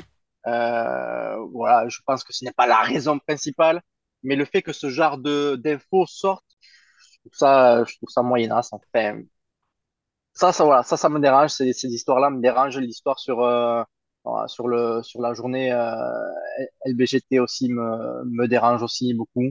Euh, je C'est pas regardais dans le euh, bon ordre, hein, mais de quoi? C'est pas dans le- les les lettres sont pas dans le bon ordre, mais on a compris. On a compris. Ah, c'est quoi le bon ordre? LGBT? Ouais, j'ai dit quoi? VGT. VGT. Mais pardon, Dani, je te coupe. Non, mais moi, j'étais, franchement, Mais, Medji, t'as bien fait parce que moi, j'avais pas compris. Je dis, c'est qui qui, vég- qui végète? Ok, ok, j'ai, bouffé les mots, euh, ou les lettres. Mais euh, ouais, ça, ça, ça m'a dérangé surtout aujourd'hui où il y a, il y a un ancien joueur du TEF qui, qui faut, ou un joueur, euh, un ancien joueur, un ancien pitchoun, euh, Wissam Belgacem, qui a sorti une série sur, sur Canal+, là, un documentaire, une série documentaire sur, euh, sur le fait qu'en fait, euh, voilà, il, révèle son, homosexualité et sur justement euh, l'homophobie qu'il peut y avoir dans le milieu du football. Et, et voilà, je, je encourage les gens à regarder justement cette série documentaire. Et euh, je pense qu'il y a un vrai travail qui, qui doit être fait. Et D'ailleurs, justement, on, voit que euh, dans le documentaire, s'engage auprès de, auprès de lui, justement, à créer une charte concernant ce, sujet-là. Donc, je, voilà, je suis content que le, le TEF aille dans ce sens-là, mais quand je vois que ce qui s'est passé, au final, je me dis, est-ce que ça va être vraiment mis en place ou pas? Ah ouais, Euh, mais là, je suis d'accord 100% avec toi, Dani. C'est-à-dire que là, qu'on soit, ouais, que c'est en adéquation avec, ce qui, avec la communication qu'il y a et ce qui se fait réellement, quoi. ouais, ouais, ouais, ça, ça, je pense qu'on est, on est tous d'accord sur ce point-là. Si on doit citer un gros point noir de la saison, euh, oui, oui, pour moi, c'est c'est celui-là où ça a été. euh, Ouais, enfin, moi j'étais, c'est- euh, véritablement scandaleux et, euh, et puis ça, ça, c'est un manque d'intelligence absolue de la part des joueurs. Ça, il y a pas de, pour moi, il n'y a pas de débat sur ça. ouais. mais après, attends, euh, c'est au-delà des joueurs, hein. la, c'est, c'est, pour moi c'est la direction Ah ouais, je suis euh, euh, moi je, justement, euh, j'ai pas forcément envie de, de critiquer les, les joueurs, mais à un moment donné, tu as une entité, c'est c'est le club. Euh, le club il met en place des actions. Euh, c'est pas juste beau euh, de dire ah, on a mis en place une action, etc. C'est c'est c'est aussi bien de voilà de de, de montrer l'exemple et de par euh, voilà ton entité euh, faire faire passer par au travers de tes collaborateurs, de tes salariés, du coup euh, les valeurs qu'on veut mettre en place. C'est surtout ça en fait moi qui, qui me Mm. dérange aussi quoi. Moi, voilà et c'est- voilà bref.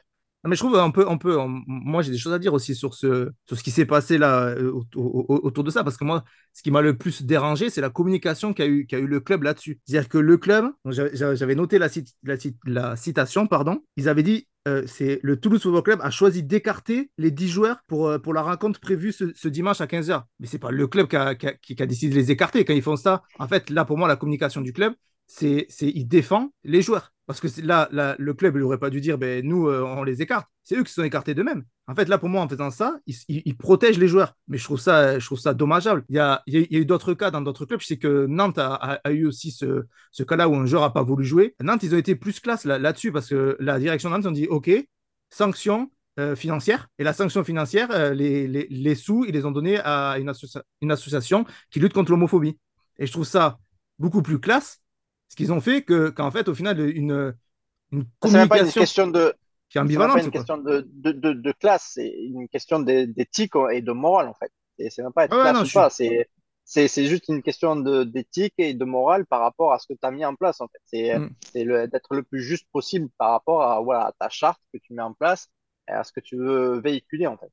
Non, mais ce Et, que, euh, quand, quand- quand je dis classe, pour moi, c'est classe de dire, OK, la sanction financière, parce que tu pas obligé d'aller jusqu'à la sanction financière, mais de redonner à une sûr, association, ouais. ça, je trouve ça classe. Après, je suis entièrement d'accord que l'éthique du club, etc., ça passe, euh, mais ça passe par là. Ils n'auraient pas dû ça, défendre les joueurs. ça, Ils auraient dû dire, OK, nos joueurs font pas ça, on va régler ça en, in- enfin, on va régler ça même pas en interne. On va les sanctionner pour ça. C'est pas. après, toujours euh, pareil. Ça, ça fait, ça fait toujours beau de dire, oui, ils ont reversé euh, à une association euh, qui, voilà. Mais hmm, la vérité, c'est, c'est, les actions que tu mènes. C'est pas juste dire, ouais, on a versé de la thune pour, qui fait que, Non, non, non, ça je suis bon, d'accord. réglé. Mais euh, En fait, le, je, je suis d'accord avec toi, Dani, dans le sens où euh, le- arriver à la sanction financière, en fait, c'est euh, c'est déjà un point de non-retour où tu n'es pas censé arriver. Et si le travail est bien fait en amont auprès de tes joueurs, euh, c'est ce qu'a dit Comoli, est-ce qu'il, il- suite à ça, bon, je pense qu'ils ont été un peu surpris du truc, parce que l'an dernier, il n'y avait pas eu de problème sur la, sur la même journée. Et, euh, et en fait, euh, Comoli a dit, ben là, on s'est euh, on s'est rapproché des associations euh, qui luttent contre l'homophobie, etc. il a pris l'avis un peu à droite à gauche de ces associations-là. Et en fait, il, il disait, il y a, il y a de tout, en fait. Il y a des assos qui disaient, ben, il faut sanctionner. Il y a des assos qui disaient, ne sanctionnez pas, ça sert à rien. Mais le fond du problème, c'est que tu dois pas arriver jusque-là, en fait. Tu dois arriver à éduquer tes joueurs, même si c'est malheureux, ou d'entrée leur dire euh, que représente cette euh, journée, la lutte que ça représente, etc.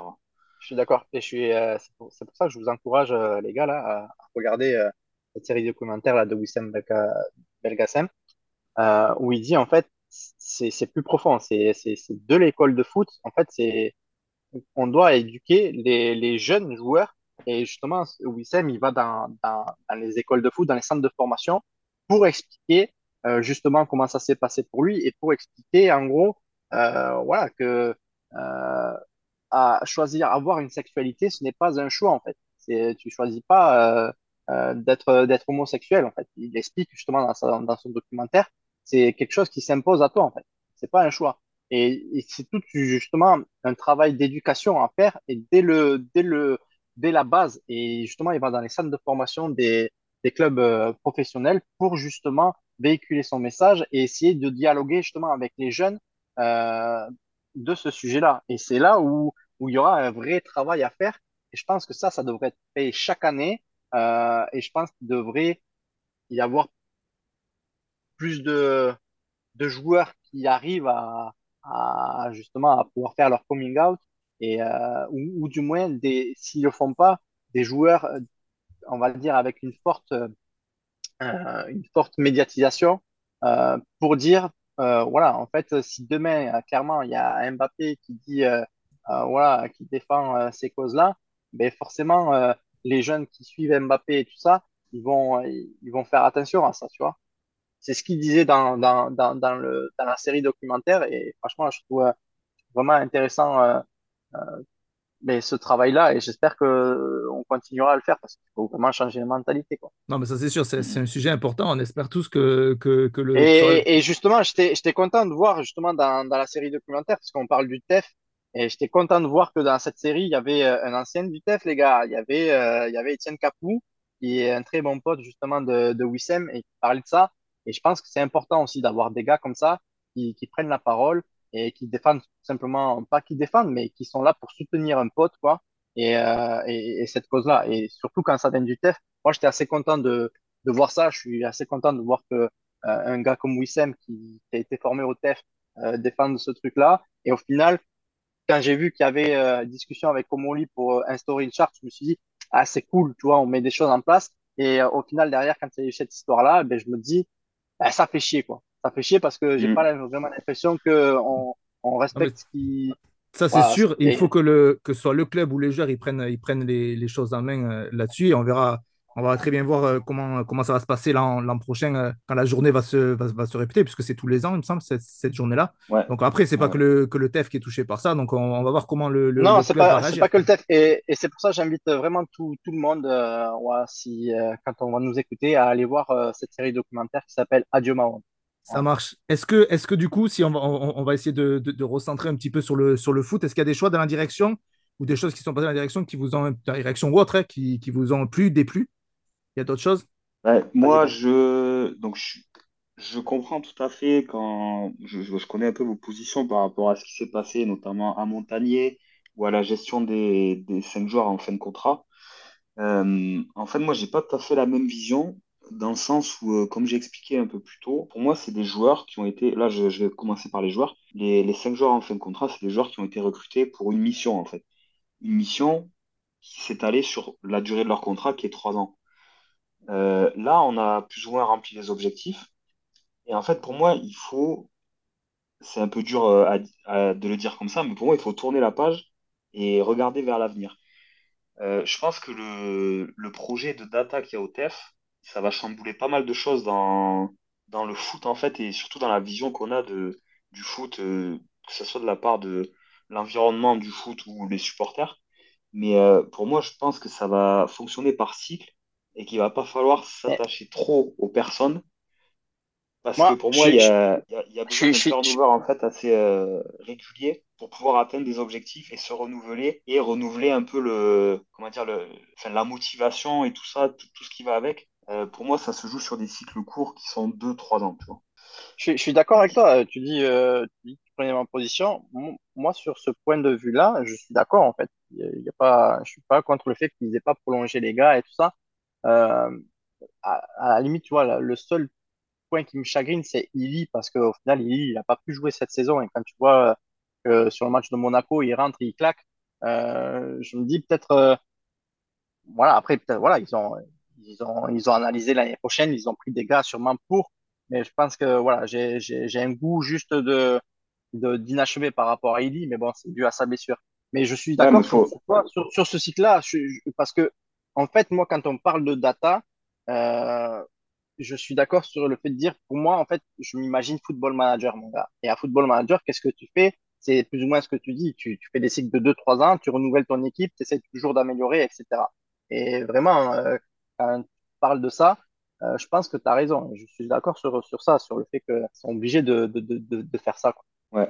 Il faut juste faut savoir que donc il y a, il y a quand même euh, une discussion qui a eu lieu en fin de saison. Et, euh, et en fait, Illy a dit qu'il étudiait toutes les possibilités. Et il a finalement choisi de pas prolonger. Après, qu'est-ce qui lui a été proposé, je sais pas.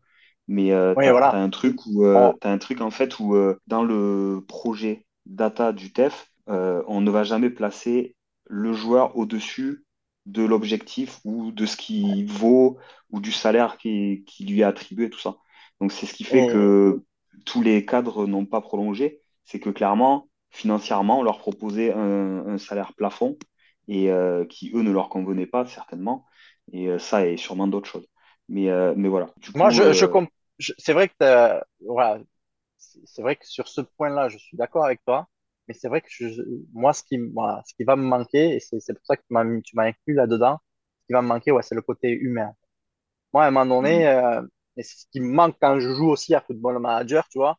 J'aime bien euh, la loyauté, tu vois. J'aime bien quand mes gars, ils ont pas envie de se barrer tout le temps, là, tu vois. Euh, euh, je, suis une rosta maintenant, j'ai claqué au taquet de but, je veux me barrer. Mais dans Football Manager aussi, ça me saoulait, tu vois. Et là, c'est un peu la même chose. C'est, le, en mode, euh, les gars, ils se sont, ils se sont saignés pour toi, ils ont fait leur taf, c'est bien. Moi, c'est ce côté humain un peu qui va me manquer et le fait de me dire, je vais avoir un joueur emblématique dans, dans cette équipe, quoi. Ouais. Après, ça restera des joueurs de légende. Quand tu vas dans l'onglet euh, euh, grand, enfin, quand tu vas dans l'onglet historique du club, tu vas avoir des gars, bien évidemment, euh, joueurs de légende, euh, grands noms et, Bah, C'est pour et ça, en fait, ce, ce système-là, il n'est pas humain, mais ça n'empêche pas que tu, peux construire des, tu peux construire des légendes aussi autour de ça. Et tu le vois avec les joueurs comme, euh, comme VDB, comme Bibiche, comme euh, bon, Spearings un peu moins, mais euh, c'est des joueurs qui vont rester euh, dans les mémoires euh, tout jamais avec ce qu'ils ont fait.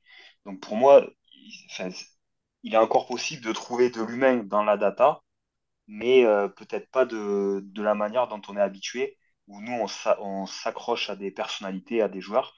Mais ben, pour moi, ce, temps-là est un peu révolu au TFC tant que, tant qu'il y a ce projet data. Et, et pour Montagnier, c'est la même chose. En fait, qu'est-ce qui s'est passé pour Montagnier? Il fait sa première saison, il avait signé un contrat de deux ans. Il fait sa première saison, il monte, il remplit tous les objectifs. Comoli va le voir et il lui dit, on te, on te prolonge, euh, on te prolonge le contrat. Alors, je sais plus s'il avait signé pour deux ou trois ans, mais en gros, voilà, il lui propose une prolongation à ce moment-là. Euh, je crois qu'il lui proposait deux ans et Montagnier dit non, moi je veux faire qu'un an. Donc Comoli, euh, un peu au pied du mur, il est obligé d'accepter la, prolongation d'un an. Ils font sa deuxième saison, mais lui, dans sa tête, c'est déjà clair. Euh, en fait, ça sort de son, de son projet, de ses objectifs.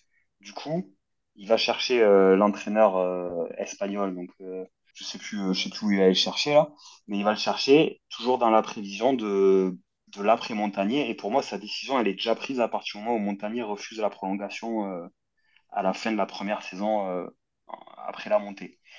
Et, en fait, à partir de là, oui, tu peux, malgré la saison qu'ils font et tout, tu peux dire, putain, c'est pas, c'est pas juste et tout ça. Mais en fait, euh, Comoli, il raisonne pas avec l'émotion. Il va pas se dire, putain, il nous a fait gagner une Coupe de France, euh, c'est bon, euh, je vais le prolonger, c'est la fête et tout. Non, non, Alors, lui, il si, s'il parle pas avec l'émotion, euh, du coup, euh, pourquoi on parle de, de, de la femme de Comoli qui s'est embrouillée avec, c'est ça qui me dérange, en fait. Non, après ça, moi, ça, je le prends avec des pincettes dans le sens où, alors déjà, moi, j'ai pas, on a peut-être pas lu les mêmes infos, mais moi, j'ai pas vu qu'il y avait une embrouille. J'ai juste lu qu'en gros, elle avait des doutes. pas. Ouais, voilà, elle avait des doutes sur les capacités à, sur les capacités de Montagnier à remplir les Elle, elle a fait quoi en fait? C'est quoi son rôle au, au TEF en fait? Elle faisait quoi euh, Euh, d'être avant, le TEF? Elle faisait quoi? ben, en fait, elle était, Avant le TEF, euh, ils, toujours, travaillaient ensemble. En fait, c'était son adjointe. C'était l'adjointe de Comoli. Voilà, c'est ça. Moi, je, suis- bossaient je, déjà je, ensemble je- avant. moi, je suis cohérent sur, euh, sur- enfin, je trouve que c'est cohérent, oui, ce que tu dis, tu vois. Juste, ça, le fait que ça sorte, tu vois, ça me, ça me dérange parce que ça, ça veut dire, en gros, euh, euh, ouais, c'est géré, euh, c'est géré un peu comme euh, une entreprise de peinture, tu vois. C'est, euh, ouais, du coup, euh, c'est, attends, euh, la femme de, du président, elle s'est embrouillée avec le salarié, donc du coup, euh, on mal le dégager, quoi. Après, Euh, j'ai pas l'impression non, que ça soit, j'ai pas l'impression que ce soit une embrouille. Moi, ce que je- ce que j'avais compris, après, bon, Mais euh, une capacité de collaborer ensemble, en fait. Euh, c'est- voilà, quand je dis une non, embrouille, parce c'est une que c'est, non, c'est parce que ensemble. apparemment, c'est que de, de ce que j'ai compris, c'est que Montagnier n'était pas à fond avec la data. Bah, ils tiraient pas tous dans le, dans, dans le même sens, quoi. ouais, je pense que c'est ça. Il y a, je pense pas qu'il y ait vraiment eu d'embrouille ouais, je suis pas sûr c'est une embrouille, ils se sont engueulés ou truc comme ça, quoi.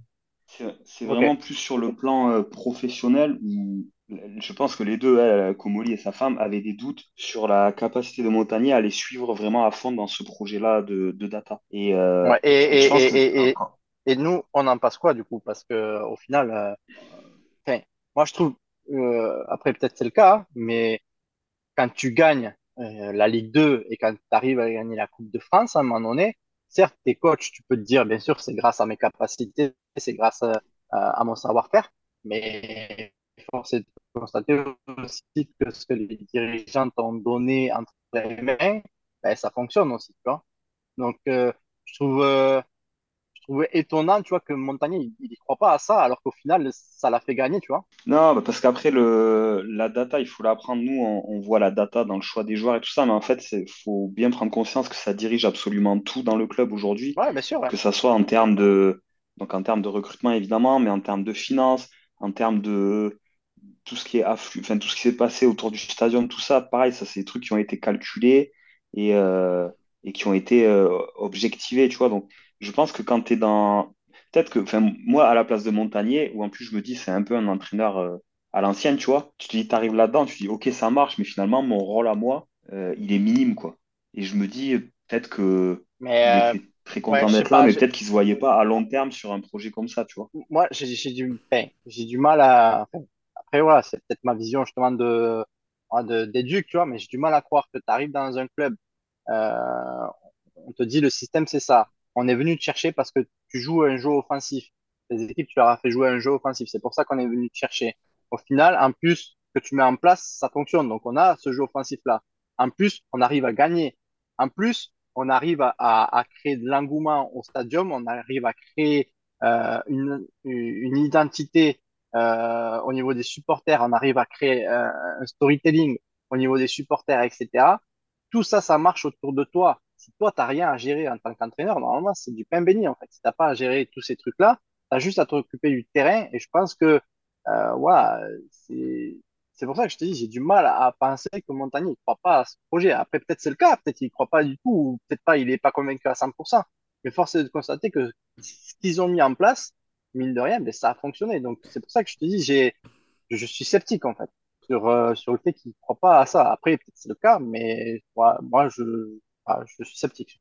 Non, après, pour moi, c'est pas, le- pas qu'il y croit ou il y croit pas. Tu vois. Pour moi, le, le souci, n'est pas là. Je pense qu'il croit. Il a vu que les joueurs qui ont été recrutés, c'était les joueurs, euh, même pour son style de jeu à lui, etc. Mais pour moi, c'est ta data, où elle s'arrête? C'est-à-dire où le pouvoir de la data s'arrête? Moi, je pense qu'au TFC, ben, la data prend beaucoup de place et va jusque. prenait beaucoup de place par rapport à ce que voulait Montagnier. C'est-à-dire que peut-être qu'il y avait des choix qu'elle être dictés, entre guillemets, par la data. Alors qu'en fait, l'entraîneur, lui, il gère de l'humain. Il est là pour gérer, il est là pour euh, entraîner, ça veut dire euh, amener un groupe d'humains à aller dans le même sens. Alors que la data, c'est des chiffres. Mais peut-être qu'on lui disait, ben, tu vois, tel, tel joueur, tel chiffre, là, là c'est pas bon, on aurait dû faire jouer tel joueur. Non, je ne crois pas à cette euh, utilisation de la Mais data. pour- La, pourquoi, la data, mais non, pourquoi il veut pas continuer pas. alors?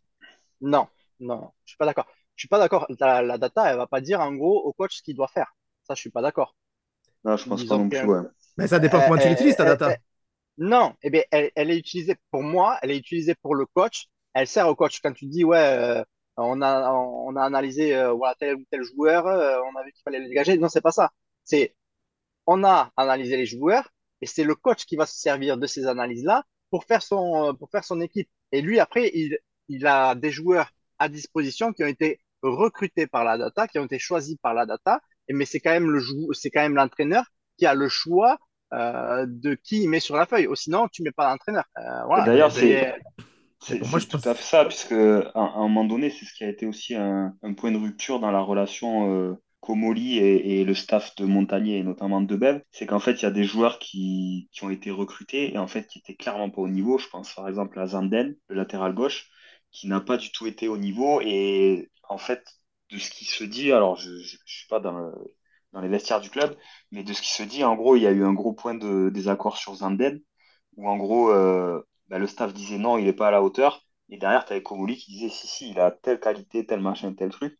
Et ça, ça a été un des premiers points de rupture, eh notamment euh, sur, le, recrutement. Donc c'est ce que je dis. C'est la place que prend ta data. Jusqu'à où ton, ton, ton, directeur sportif hein, ou, ton, ou, la personne qui gère ça va imposer les choix de la data à l'entraîneur? Pour, pour, moi, c'est pour ça qu'ils ont mis un, entraîneur aussi jeune et, et, qui n'est pas expérimenté, entre guillemets. Parce que pour moi, un, un entraîneur expérimenté, tu pourras jamais lui imposer des choix par la data. C'est-à-dire que lui il va dire non, moi je gère de l'humain. Ok, c'est un bon outil la data. Enfin, je dis pas que c'est que la data c'est un très bon outil, mais ça dépend. Est-ce que tu t'en sers comme un outil ou est-ce que tu t'en sers comme d'une vérité hmm. Est-ce que c'est un outil supplémentaire pour faire tes choix ou est-ce que c'est une vérité ta data? Et j'ai l'impression, je me trompe, mais que, que Komoli, pour lui, c'est une vérité la data. Donc il est prêt à imposer jusqu'au bout la data. Mais après, euh, pardon, juste, c'est parce que Ouais, mais parce que Greg, il, Greg, il chauffe là sur le nouvel entraîneur. On, ne parle pas du nouvel entraîneur de suite parce que sinon je vais partir moi dans euh, direct. Hein. Je vais partir sur de nouveaux sujets et tout ça. Hein. vas-y, attends, garde-le pour, pour, pour, la projection alors, ce sujet-là. Avant que tu démarres le, le feu, juste, euh, je, je, rebondis sur, sur, ce que tu dis, Greg. Pour moi, Oli, il voit pas la data comme une vérité. Par contre, c'est un outil hyper puissant pour te donner une ligne de conduite en fait. Il faut imaginer une courbe, tu vois, de progression qui monte et en fait, lui, il utilise la data de façon à, optimiser cette courbe au maximum. Après, il a toujours dit, à partir du moment où le match commence, moi, je ne peux plus rien contrôler, en fait.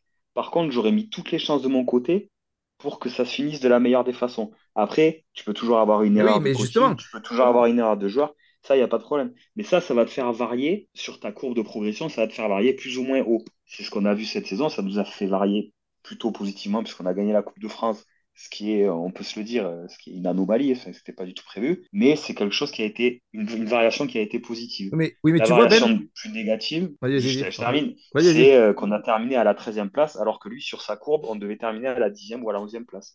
Donc pour moi, la, la, la data, il l'utilise comme un outil qui lui donne une ligne directrice et il met toutes ses chances pour que ça se passe le mieux possible. Après, bien sûr que tu as des choses incontrôlables et bien sûr que qu'il y a, qu a, qu a des, des, imprévus et encore heureux, sinon euh, Sinon, tout, tout, tout, le monde ferait ça et les clubs les plus riches seraient toujours les clubs. Euh, regarde, tu sais, dans la communication, tu m'as dit qu'il a fait Komoli. Tu me dis que, je ne sais plus exactement les mots que tu as dit, mais je crois que c'était euh, jusqu'avant le match, c'est qu'il essaie de tout contrôler jusqu'avant le, juste avant le match, et après, c'est plus lui qui contrôle, c'est ça? Mmh, Mais pour moi, c'est pas juste avant le match. Toi, ce que tu fais avec ta data, c'est ton recrutement, etc. Mais après, c'est ton coach qui fait le reste du boulot. Ça ne s'arrête pas avant le match. pendant le match, il ne peut pas maîtriser, mais ça s'arrête bien avant le match. Pour moi, c'est là où, c'est qu'il y a un problème dans le sens où c'est que ton entraîneur, il a une place. C'est lui qui entraîne, c'est lui qui fait avant le match. C'est-à-dire que ta data, elle te sert à recruter les profils, etc. Et on a vu que c'était qu'il utilisait bien, puisque c'est des bons joueurs qu'ils ont recrutés, qui allaient dans la bonne philosophie. Mais après, ça ne s'arrête pas. Et c'est pour moi, c'est là où Komoli, il va trop loin avec la data et qu'il impose des choses. C'est qu'il dit ça s'arrête juste avant le match. Non. Avant le match, la semaine avant, c'est ton entraîneur. C'est moi qui ai traduit les mots. Je ne pense pas qu'il y ait eu exactement d'accord, d'accord, oui, pas les citations. ce discours-là. Mais quand, je te dis, quand je te dis ça, en fait, c'est. Euh, d'ailleurs, peut-être qu'il l'a dit. Il faut, faut, vérifier, mais je peut-être pas inventé. Mais, euh, mais en gros, je pense qu'il veut dire ça dans le sens où lui, il donne tous les moyens possibles à, à la hauteur de ses moyens financiers pour réussir un objectif. bah ça, oui. je te dis avant le match, ça veut dire, ça veut pas dire que tout ce qui est entraînement avant et tout, euh, c'est pas le coach qui décide. Je sais pas aujourd'hui euh, si c'est vraiment la data qui décide du système de jeu, tout ça, j'en suis pas certain.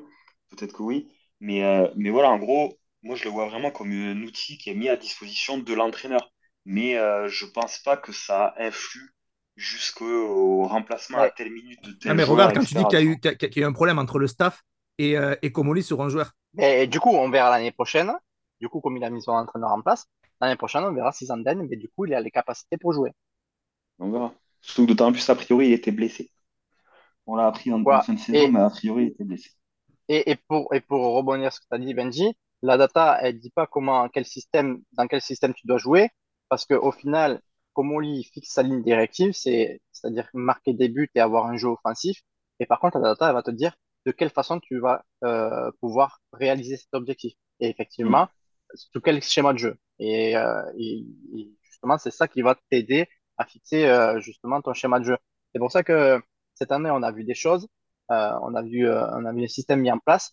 Et c'est pour ça que cette éviction de, de Montagnier, ouais, elle, me, flingue un peu notre podcast, les gars, parce que sur le dernier match, il avait mis en place un système de jeu différent qu'il avait mis sur tout le reste de l'année. Donc, euh, on voyait déjà qu'il préparait le, euh, ben, la saison d'après. Et euh, on va voir ce que ça va donner euh, l'an prochain avec, euh, avec cet entraîneur-là. Justement, sur la data, Mm. je voudrais, je voudrais juste, juste donner un exemple qui, qui, qui, pour moi, est, est parlant. Au niveau des gardiens, on est d'accord qu'ils ont, avant le début de la saison, ils ont recruté un gardien pour le mettre numéro 1. ok? Ouais. Au final, c'est pas ce qui s'est passé. C'est, Dupé qui a eu le rôle numéro 1. Mais Dupé, donc, euh, donc voilà, donc ta data, elle t'a dit, euh, Dupé peut pas numéro. En gros, Dupé, il, il a pas le niveau numéro 1. On, en achète un qui va être numéro 1. Ta saison fait que Dupé, il a sais pas s'il a surperformé, mais il a, été énorme. Du coup, il a, eu sa place. Mais à la fin, moi, ce qui me dérange dans tout ça, c'est que, lui, tu le prolonges pas en fait. Tu restes sur ton idée que, ça va être euh, ton deuxième gardien que tu acheté qui va être titulaire l'an prochain. Et du coup, tu, euh, tu, tu gardes pas Dupé alors que tu t'es rendu compte, ta data t'a dit quelque chose. Dupé, peut-être qu'il a surperformé, mais ta data n'avait pas prévu qu'il allait être performant comme ça. Mais, mais, mais tu n'as pas la suite derrière, tu vois. C'est ça qui me dérange en fait. Ouais, mais parce que, encore une fois, la data, c'est ta ligne directrice.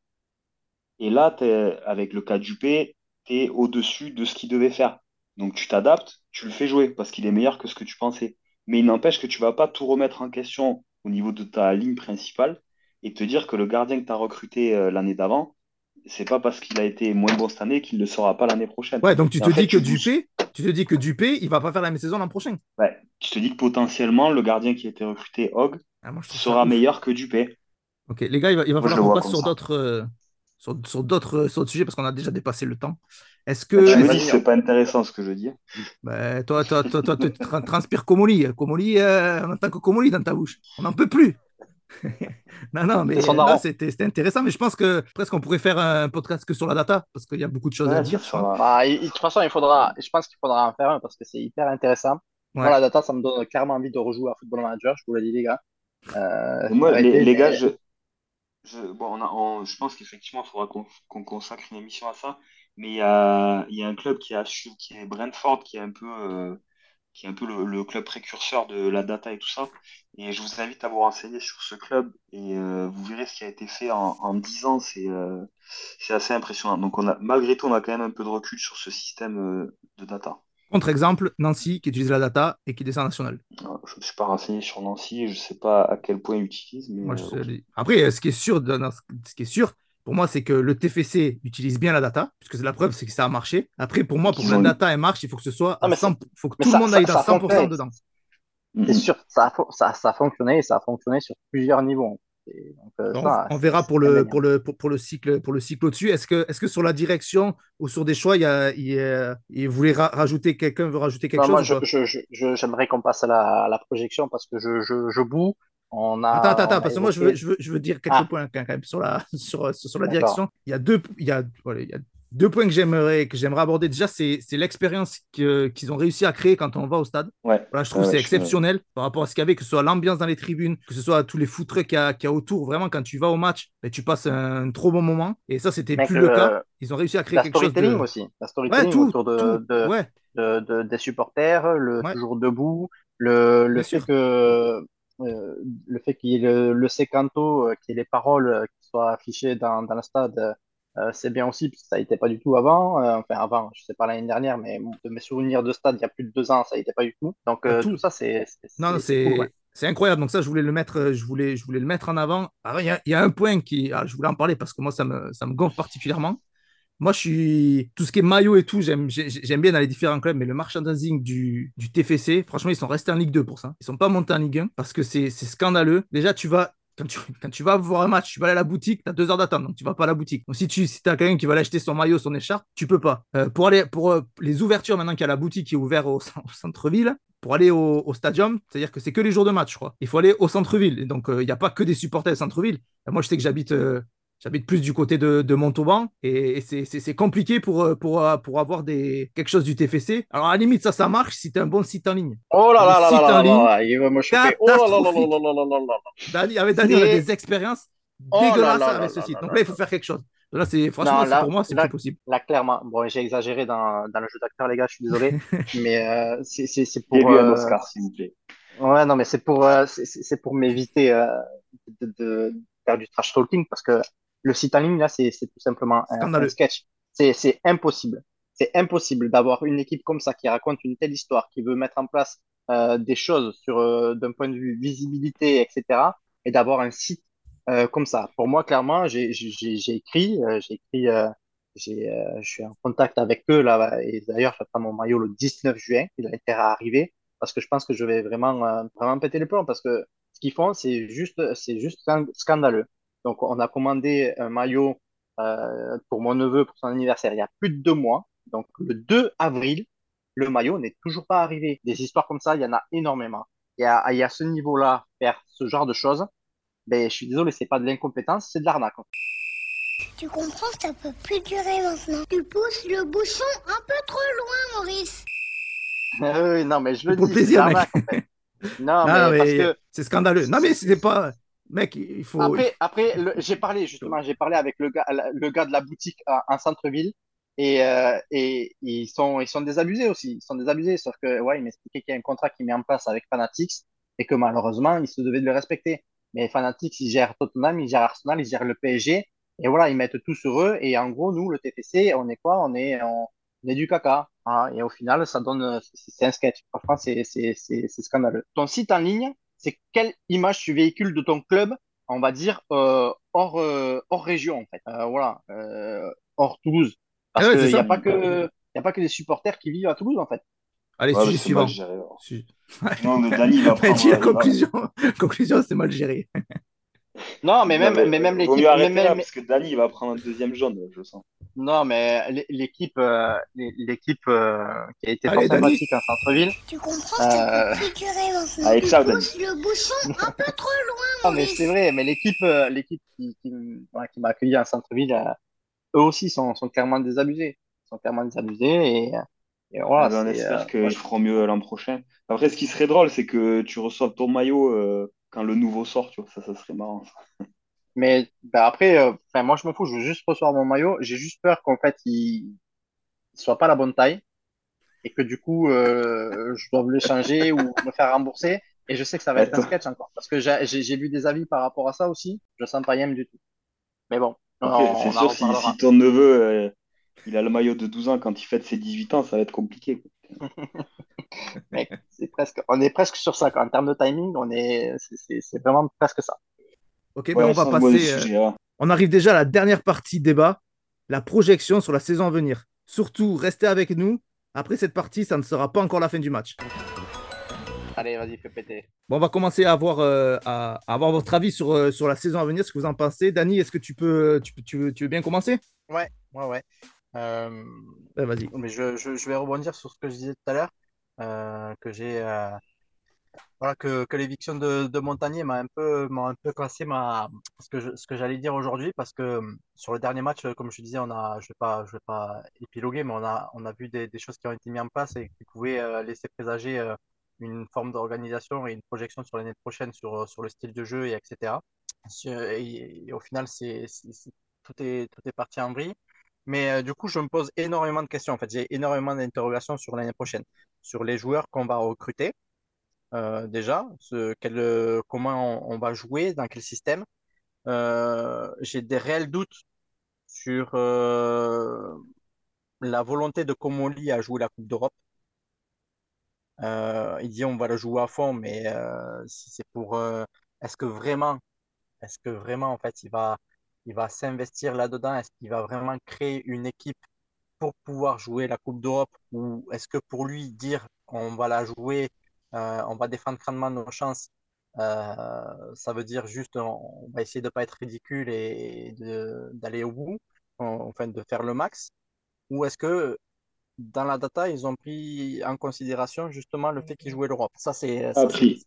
la question. Alors, je, Pardon?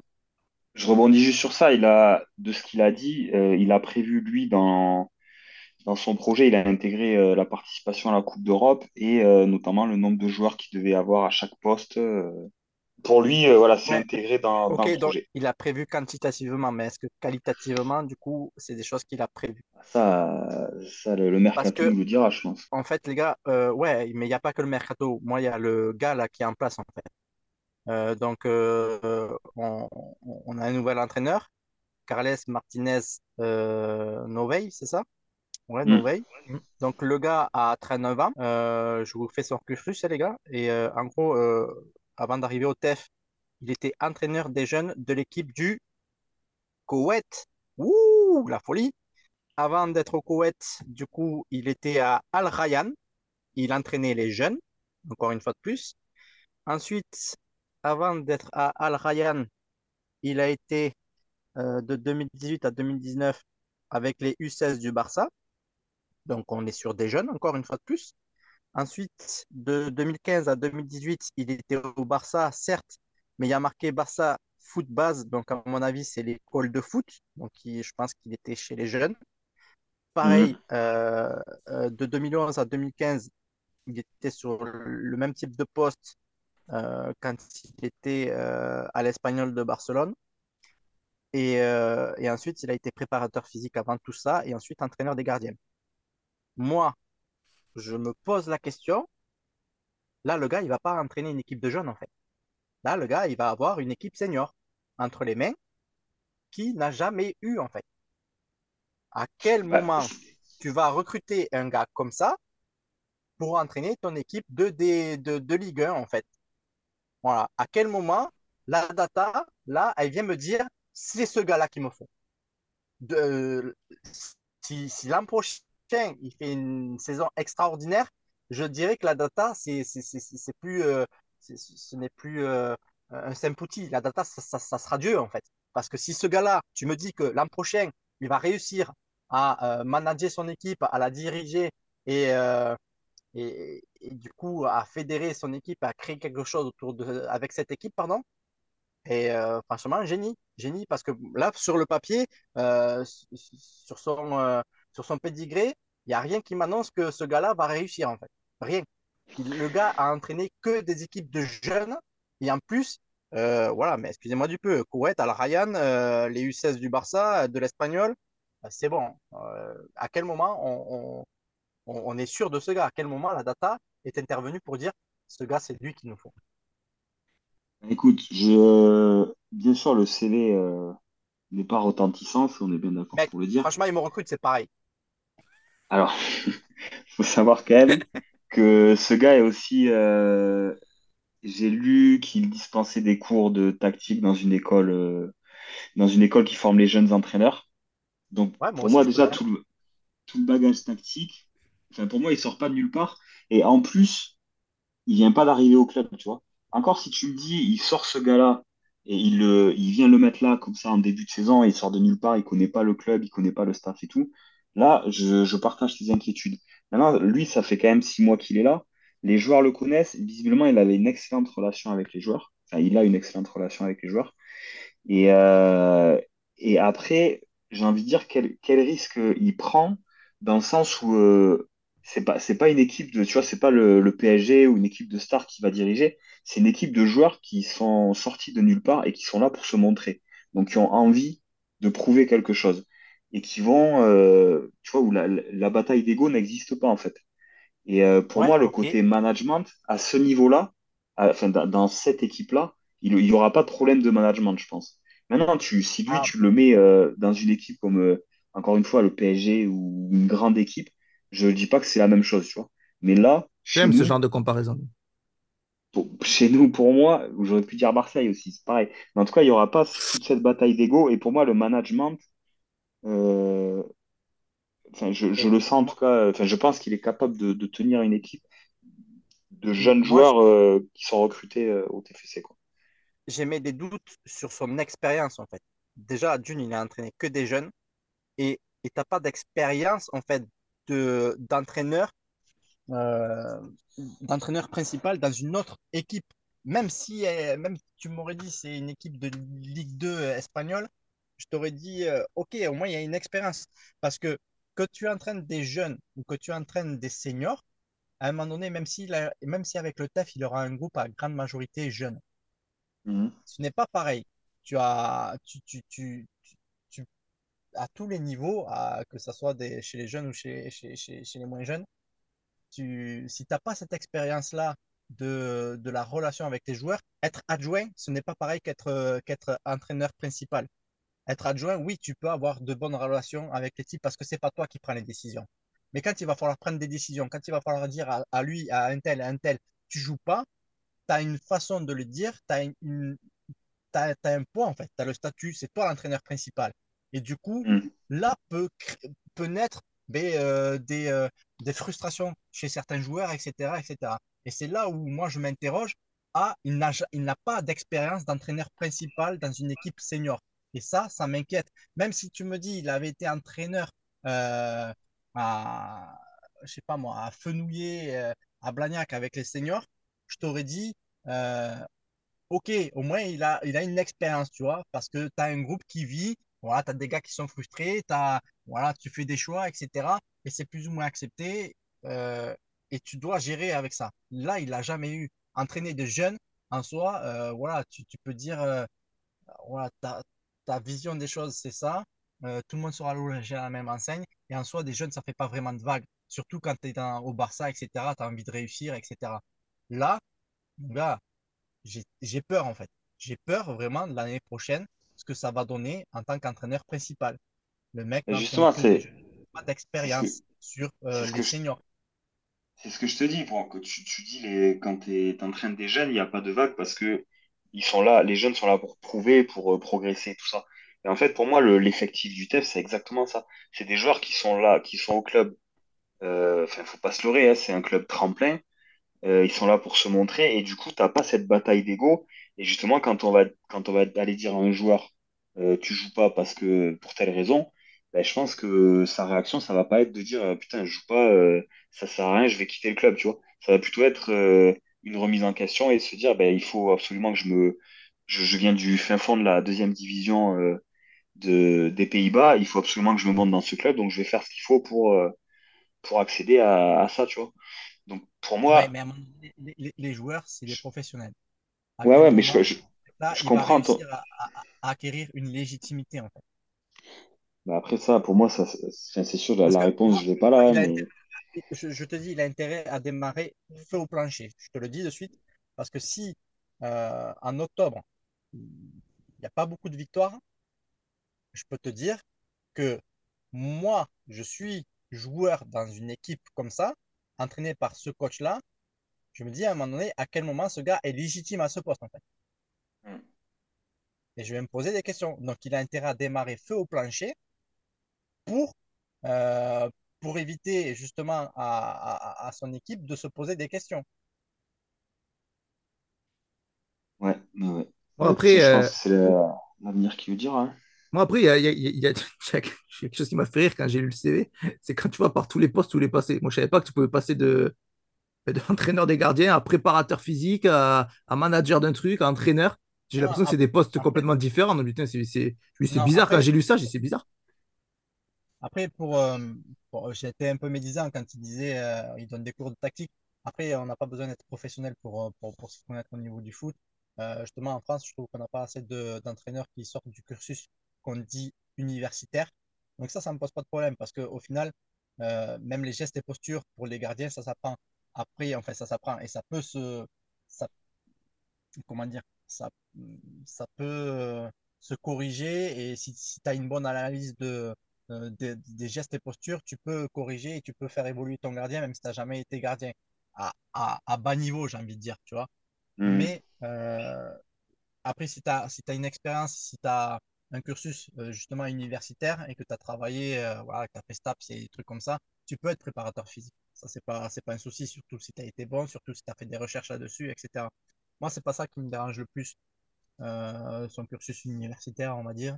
Euh, c'est pas ça qui me dérange. Moi, c'est plus sur l'aspect, comme je disais, euh, euh, voilà, Expérience, quoi. que des jeunes euh, et, euh, et surtout, il a zéro expérience sur une équipe première, quoi. Mais pour moi, ça va dans ce que je, dans ce que je disais tout à l'heure. C'est pourquoi il met ce, ce profil-là.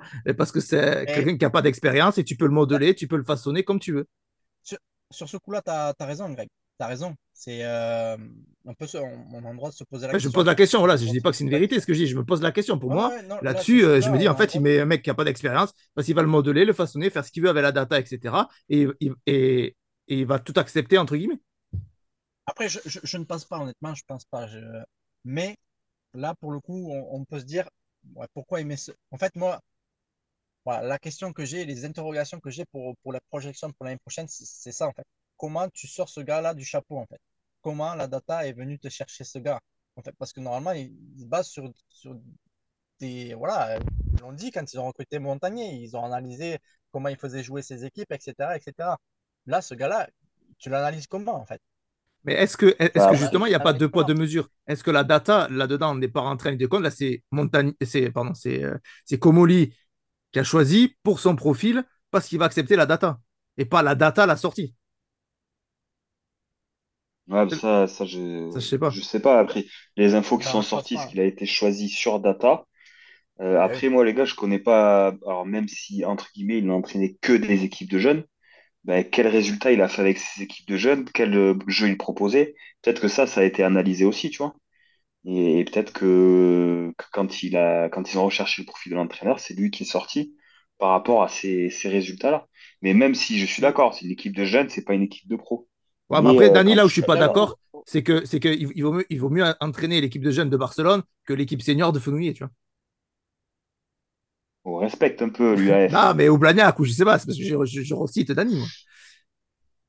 Mais je pense là, ma- Non, mais qui, je, tu vois, je, je pense qu'il Moi, vaut mieux, euh, voilà. moi, je trouve que c'est un, c'est un peu limite. Ouais, ok. Donc, dans ce cas-là, en fait, si j'avais continué à entraîner, euh, du coup, Benji, j'aurais pu être choisi par la data au final. Parce que le style de jeu que, que, veut Comoli pour son équipe, donc euh, à savoir créer un jeu offensif, à, savoir du coup marquer un but de plus que l'adversaire, euh, si, j'avais réussi à faire jouer, et je réussissais à faire jouer mes équipes comme ça, j'aurais pu être choisi par la data. C'est un truc de fou. Du coup, en fait, moi, je, je ben, suis en train de me poser des questions, mais d'un côté, je suis un peu jaloux aussi parce que je me dis, peut-être si j'avais continué, mon gars, j'aurais pu être entraîneur du TEF, quoi. Je me dis, euh, c'est c'est génial. Tu, tu as un outil comme ça, je- j'aurais pu devenir entraîneur du TEF. C'est ça que je me dis, en fait.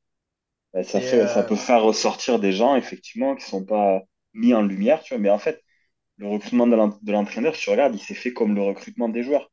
Et, euh, mais et en fait, on a envie d'en douter. Regarde, on doute du, du recrutement de l'entraîneur. Et pourtant, les joueurs, enfin, le recrutement des joueurs nous a prouvé que c'est pas parce que t'es pas sous le feu des projecteurs ou que tu as une expérience. Regarde, les, les joueurs qui ont été recrutés, la plupart, ils n'ont jamais joué en première division dans leur, euh, dans leur pays. Et pourtant, ils ont, ils ont fait le taf chez nous. Alors pourquoi on doute de l'entraîneur qui a le même profil que ces joueurs-là? Tu vois, moi, c'est pour ça que j'ai plus tendance à avoir confiance euh, mec, en moi, ce choix moi, plutôt qu'à le remettre en doute. tu, non, c'est pour ça que je te dis, je suis sceptique, j'ai peur, parce que tu me sors un entraîneur qui a entraîné à- en troisième division anglaise, je sais plus c'est quoi, c'est le championship, non, le championship c'est deuxième, mais même, euh, je sais pas moi, tu, tu me sors une troisième quatrième division anglaise, te dis, ok, bon, moi il a entraîné, tu me sors un gars qui a entraîné, euh, je te dis, en Série B ou, ou en Bundesliga 2, euh, je te dis, oh, ok, euh, tu me sors un gars qui a entraîné, même en Ligue 2 portugaise, je te dis, ok en fait, tu vois. Mais là, un gars qui a, qui a jamais entraîné d'équipe principale, en fait, je, je me dis comment la data peut créer quelque chose sur ce gars-là, en fait. C'est ça, en fait. Comment tu arrives à, à, à- à sortir ce gars-là, voilà, comment il ressort, en fait. Dani, toi, on sait, tu peux, tu peux, toi, on sait, Dani, tu peux pas saquer Barcelone déjà. Donc. Euh, entre autres, ouais. Entre autres, déjà, euh, bon, voilà, je, je vais rien dire. Mais, mais non, mais ouais, je me dis déjà, ben, euh, je me dis, voilà, ça donne de l'espoir à, beaucoup peut-être d'entraîneurs. hein. Je, je sais pas, je me dis, putain, euh, euh, n'importe qui, enfin pas n'importe qui, mais le, le gars qui entraîne euh, dans sa région, au fin fond de la France, peut-être un jour il pourra être entraîneur de, de Ligue 1, hein, si, si, si la data est, concorde avec, avec ça. Mais franchement, je me dis, moi j'ai peur. Vraiment pour l'an prochain, je, je me pose des questions. Et du coup, ça pose des questions sur, sur le style de jeu et sur, euh, sur ce qu'il va mettre en place et tout ça, quoi. Et toi, et toi donc, donc Dani, il est, il, est, il est un peu sceptique, il a des interrogations. Toi, Benji, tu sens comment la prochaine saison? Tu as l'air un peu plus confiant dans ce que tu dis. Ouais, ouais, moi je, enfin, je, je suis confiant en fait euh, par rapport à ce qui a été proposé jusqu'à maintenant et, euh, et je vois pas pourquoi ça changerait en fait. Je vois pas pourquoi ça changerait, euh, que ça soit au niveau de l'entraîneur, même si j'entends toutes les inter- interrogations que ça peut soulever. Mais tu vois, par exemple, au niveau des joueurs, je suis 100% confiant sur euh, le travail qui a été fait pour remplacer ce milieu-là. Et en fait, je me dis, les gars sont tellement euh, dans la maîtrise du truc qu'en fait, ces, fins de contrat-là, de... donc là, je pars sur les joueurs, hein, mais ces fins de contrat-là, elles, sont prévues depuis un moment et, et tout a été fait pour euh, les remplacer, en fait. Et, et en fait, il y, y a des choses quand même qui se dessinent, tu vois, comme je disais tout à l'heure, tu as Siro qui est là pour remplacer Branco. Le, pour moi, le, l'Espagnol qu'ils ont recruté, là, Gelabert, j'ai un peu regardé euh, quelques vidéos et tout. Je pense qu'il a un profil un peu à la Spearings, peut-être en plus technique et en plus offensif, mais tu vois que c'est un gratteur de ballon. Et, euh, et en fait, ouais, je pense qu'il les profils, il les remplace. Et en fait, je me dis, euh, ça, ça rejoint ce que je vous expliquais tout à l'heure sur le, le fait que la data, c'est une ligne conductrice. Ouais, mais par Pour rapport à la projection des joueurs, je n'ai pas peur, tu vois. Même là, le recrutement qu'ils font, etc. et, et tout, euh, si tu parles de remplacement et tout ça, ça, ça, ça me fait pas peur, en fait. Je, mais tu vois, moi, cette confiance-là, je, l'étale en fait absolument à tout. Euh, alors peut-être que dans, dans trois mois, enfin, ou je sais pas, trois mois après le début de saison, je déchanterai peut-être. On repassera peut-être euh, ce que je suis en train de dire là. Mais moi, je suis, voilà, je fais le choix de, de continuer à leur faire confiance parce que je me dis tout ce qu'ils ont construit là, c'est pas du hasard. On s'est posé déjà beaucoup de questions quand ils sont arrivés. Quand il y a eu les premiers recrutements, je pense qu'on n'était pas rassurés. Et en fait, euh, tu t'aperçois que le projet, il est solide, il est costaud, ils veulent prendre une, dire- une direction. Et s'ils mettent tout ce qui est en place là actuellement avec cet entraîneur-là, ces nouveaux joueurs, les départs des anciens, etc., pour moi, tout ça, c'est, étudié et je les vois pas se tromper de beaucoup, tu vois. Moi, Je pense pas que ça reste sera catastrophique. Moi, j'ai vraiment peur. Moi, je te le dis honnêtement, entraîner une équipe première, c'est euh, c'est différent d'entraîner des équipes de jeunes. Et, euh, et avoir une expérience en tant que, qu'entraîneur principal, euh, ouais, c'est différent. L'année prochaine, en plus, tu vas avoir, euh, tu vas avoir euh, voilà, tes matchs à gérer tous les trois jours, quoi. Tu vois? Donc, Ouais, ouais. euh, Mais après, c'est sûr, toi, ça, ta, ça- ta vision, euh, ta vision d'entraîneur, elle est sûrement plus juste que la mienne, hein, parce que je l'ai, moi, je l'ai jamais été. Mais, euh, mais voilà, mec, il va, il va jouer, il va jouer des, des matchs de haut niveau pour la première fois. et de très haut niveau avec la, la Ligue Europa euh, aussi pour la première fois. Et ça, ça va faire beaucoup. Le mec, il... enfin, c'est pour ça que je te dis, je m'interroge sur, sur la data, comment ils, arrivent à sortir ce type. Euh, le mec, euh, il faut qu'il ait, il faut qu'il ait les épaules solides, il faut qu'il soit bien dans sa vie, et- parce qu'il va devoir supporter la pression. La bah, lui, il doit être bien dans sa vie il là. se mettre. Hein mais Ah, lui, il doit être bien dans sa vie, là. peut-être. Opportunité de sa vie, mon gars. Il peut être que bien, mais, mais déjà, lui, il va se mettre une pression euh, voilà, de, de, de réussir, etc. Plus la pression des résultats, plus la pression de, euh, de commencer des matchs et tout ça. Peut-être qu'il va être excité et tout ça, mais ok, il n'y a pas de souci. Mais pourquoi la data, elle ne sort pas un gars? Ben, pourquoi elle n'a pas sorti euh, le gars de, de Reims, Steele, là, Will Steele?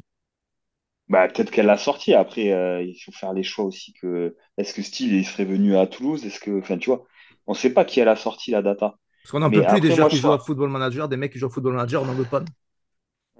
Mec, non, mais tu vois, je trouve que c'est intéressant parce que en fait, ce recrutement, enfin, ce, la signature de ce coach-là, ça, En fait, c'est c'est- c'est l'image parfaite de ce que Komoli répète, c'est que eux, ils ne s'occupent pas de l'extérieur, en fait. Ils s'occupent pas de savoir est-ce qu'on va jouer tel match, est-ce qu'on va jouer telle compétition. En fait, ils se concentrent sur leur jeu et il sait que pour faire le jeu qu'il veut pratiquer, il a besoin de cette personne-là.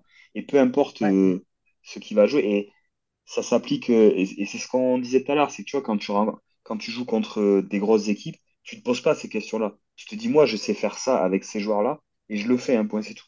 Et je pense que c'est un peu la philosophie globale du club, tu vois.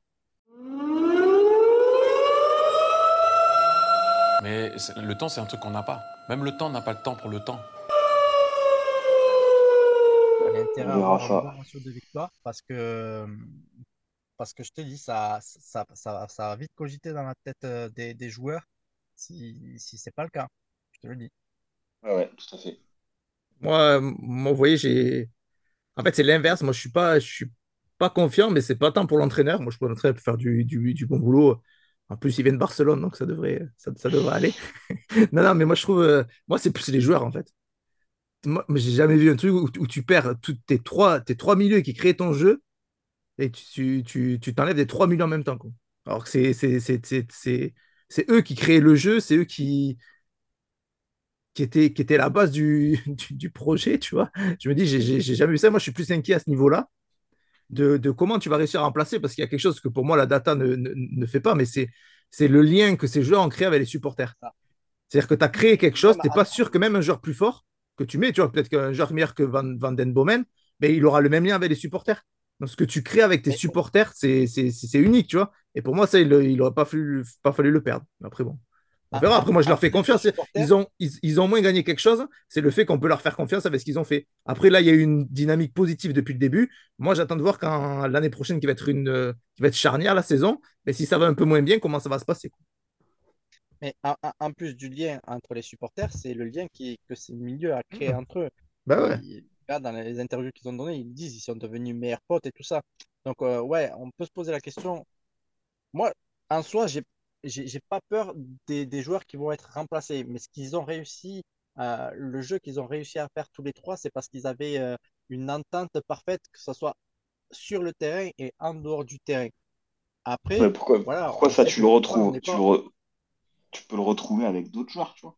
Moi, je, je Ouais, trouve ouais, bien justement, sûr. en fait, Mais, à- mais, je pense que même si j'ai pas peur, je pense qu'on va avoir euh, un laps de temps avant que ça se ça soit bien rodé en fait, si tu veux, tu vois.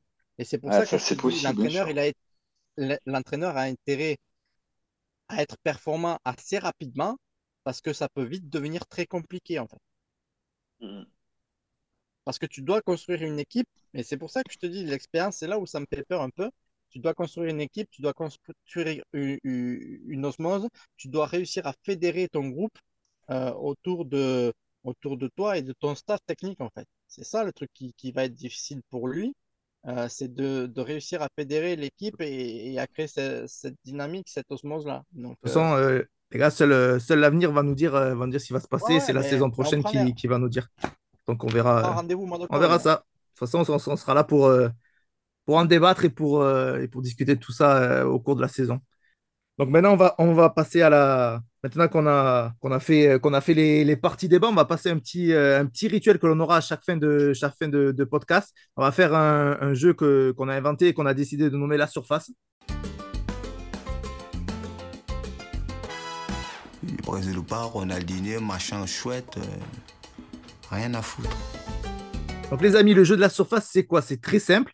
Vous allez devoir marquer dans trois endroits différents de la surface. Vous allez devoir marquer au niveau du point de pénalty, à l'entrée de la surface et à l'extérieur de la surface. Donc, pour marquer un but, il vous suffit de répondre à une question. Forcément, plus vous vous éloignez des buts, plus la question va être difficile. Et bien évidemment, les questions sont en lien avec le TFC. Donc, chacun à votre tour, vous aurez deux minutes pour atteindre la dernière zone et marquer le but. Attention, dès que vous répondez juste à une question, donc vous accédez à la zone suivante, mais si vous répondez faux, vous revenez à la première zone, donc vous revenez au niveau du point de pénalty, donc à une question facile. Est-ce que c'est clair pour vous les règles? Est-ce que est-ce que c'est bon? Yes, c'est bon. Dani, il va falloir cadrer les frappes. Ça, ça va aller?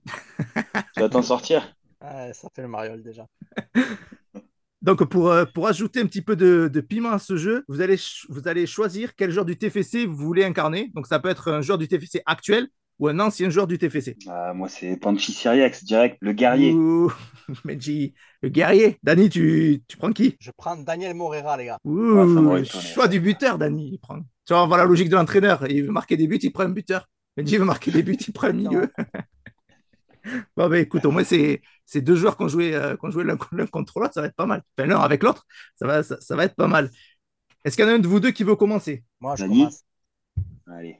C'est parti, du coup, pour la première que- question. À quelle place a fini le TFC cette saison en Ligue 1 13e place. C'est juste. 13e. Possibilité Morera, le poteau, le but Et l'ouverture du score pour le TFC. Premier but, Daniel Moret. On passe à la zone suivante. Dans quel club a été transféré Issa Kassila À Montpellier. Possibilité Morera, le poteau, le but Et l'ouverture du score pour le TFC. Réponse juste, Daniel arrive déjà à la dernière zone. Qui était le président du TFC avant Olivier Sadran Ouh. Euh, c'est chaud ça. Euh, avant ça va Je n'en ai strictement aucune idée. Pas d'idée? Oh non Oh non, pas ça Pas aujourd'hui, pas maintenant, pas après tout ce que tu as fait C'était Jacques Rubio. Donc on retourne à la Ah. première zone. Je l'avais pas Dani ça? Non, Quel j'avais club. Quel club a été l'unique adversaire du TFC en Ligue des Champions? Liverpool. Possibilité Morara, le poteau, le but Et l'ouverture du score pour le TFC La bonne réponse pour Dani. Qui a mis le plus beau but euh, Qui a mis le plus de buts pardon entre Ben Yedder et Gignac Hmm, Ben Yedder est resté plus longtemps, donc je dirais Ben Yedder. C'est exact. Dani retente dans la dernière zone. Combien de saisons Beto Marsico a joué au TFC Vas-y, un truc. euh, Ah, c'est la dernière zone, il faut. Combien? Deux. Non, Oh non Oh non, pas ça Pas aujourd'hui, pas maintenant, pas après tout ce que tu as fait Eh non, c'était pratiquement sept saisons, il a fait. Ah Et ouais, on arrive à la fin du timing. Donc, Dani est arrivé Ah, avec Daniel Morera dans la deuxième zone. C'est pas mal, pas mal, Dani, quand même. Bah, Après, Ah, c'est. des questions, elles sont, elles sont Ah ben, les troisième questions, c'est pas. euh, Il va falloir les mériter, hein, le, le dernier but, les gars. Il va falloir le mériter, le dernier but. Euh, dernière question, c'est euh, c'est un temps que les moins de 20 ans ne peuvent pas connaître, hein, comme on dit. Eh ouais. C'est ça. C'est exactement ça. Du coup, on va relancer le chrono pour Ben. Benji, je le vois là, il, il est en mode, euh, il s'est mis en mode tablette et il va taper les questions hein, pour avoir les réponses. Là. Il aura Tu pas le temps. Je ne vois pas Pas de triche, euh, pas de triche, c'est fou. Oui, c'est ça. Mais remets-toi comme t'étais, va. En mode détente sur ton canapé, là, mets-toi sur le de côté, de profil, et puis ça ira. Le mec, il veut me la jouer à moi, tu sais. C'est bon? On est parti? Allez, Allez, Benji, combien de victoires en championnat le TFC a eu cette saison? 6. De victoires? Ah non, merde, c'est à domicile. Attends. Ah, c'est bon, c'est bon. On passe à la question suivante. Attends, c'est moi, elles sont plus dures mes questions. Qui était le cousin d'Achille Mana qui a aussi porté le maillot du TFC Ah, C'était qui déjà Attends. Oh, Ben. Moi, je sais. Non, je sais plus. Ngoumou. Allez, question suivante. Citez un, ah joueur, ouais, un joueur de cette saison qui est issu, issu pardon, du centre de formation. Ouais, Ro. C'est la frappe Donc, Benji, tu passes à la zone numéro 2. Selon le TFC, en quelle année a été créé le TFC 1937. C'est Cyriac, Bon, Benji, 1937. C'est validé. Dernière question dans dernière zone, Benji. Qui est le gardien du TFC qui a arrêté le penalty de Maradona lors de TFC Naples? Mec. euh, non, je l'ai pas. Je l'ai pas. Je l'ai Oh non Oh non, pas ça Pas aujourd'hui, pas maintenant, pas après tout ce que tu as fait C'était Philippe Bergerot. Ah, j'allais Donc, le dire. On revient à la zone numéro 1. quel était le nom du sponsor principal sur le maillot du TFC à partir de la saison 2004 Et l'indice est cigarette. Euh, Nico Patch. Bien vu. C'est Cyriac, la frappe Quelle action superbe Patrice Cyriac Allez, on passe à la zone suivante. Cette saison, quel est le, quel est le numéro de maillot de Fares Shaibi 18. Non, et c'est fini. Mauvaise réponse, c'est le Ah, numéro mais- 28. Ah, Ah, putain.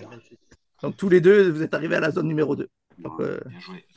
bien joué. Voilà pour le, pour le Il va falloir jeu. réviser les, les classiques pour les Ah ouais, non, mais moi je suis allé chercher des questions. Zone 3, ça, c'est pas tout le monde qui va y arriver.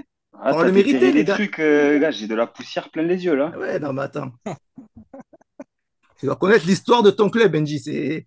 Voilà, tu connais l'histoire de la phrase, tu dois connaître l'histoire du TEF. C'est tout. Je te rappelle que j'ai acheté un maillot de Lucien Aubé, donc euh, Ouais. C'est vrai, j'ai oublié de, re- de- de- de remettre euh, tout ça dans, son contexte. C'est ça. Donc euh, voilà, ça y est, l'équipe, on arrive à la fin. euh, la fin du match a été sifflée.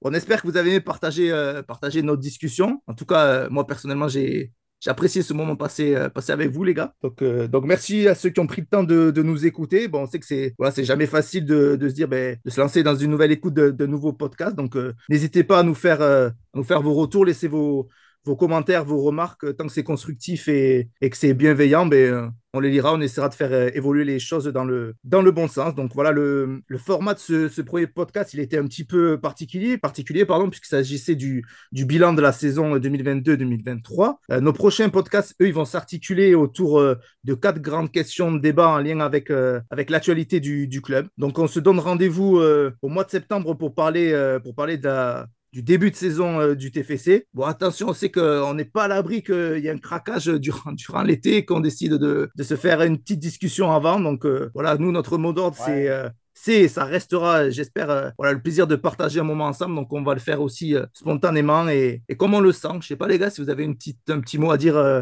avant, de, avant de quitter. Bah, merci, les gars. Je sais pas comment vous l'avez senti. Moi, c'était hyper cool à faire, ça. Ouais, c'était sympa, ouais. C'était plaisant. Donc, euh, Danis, toi, petit mot ou euh, on reste là-dessus Je terminerai en, en, en, disant ciao, ciao, les boys.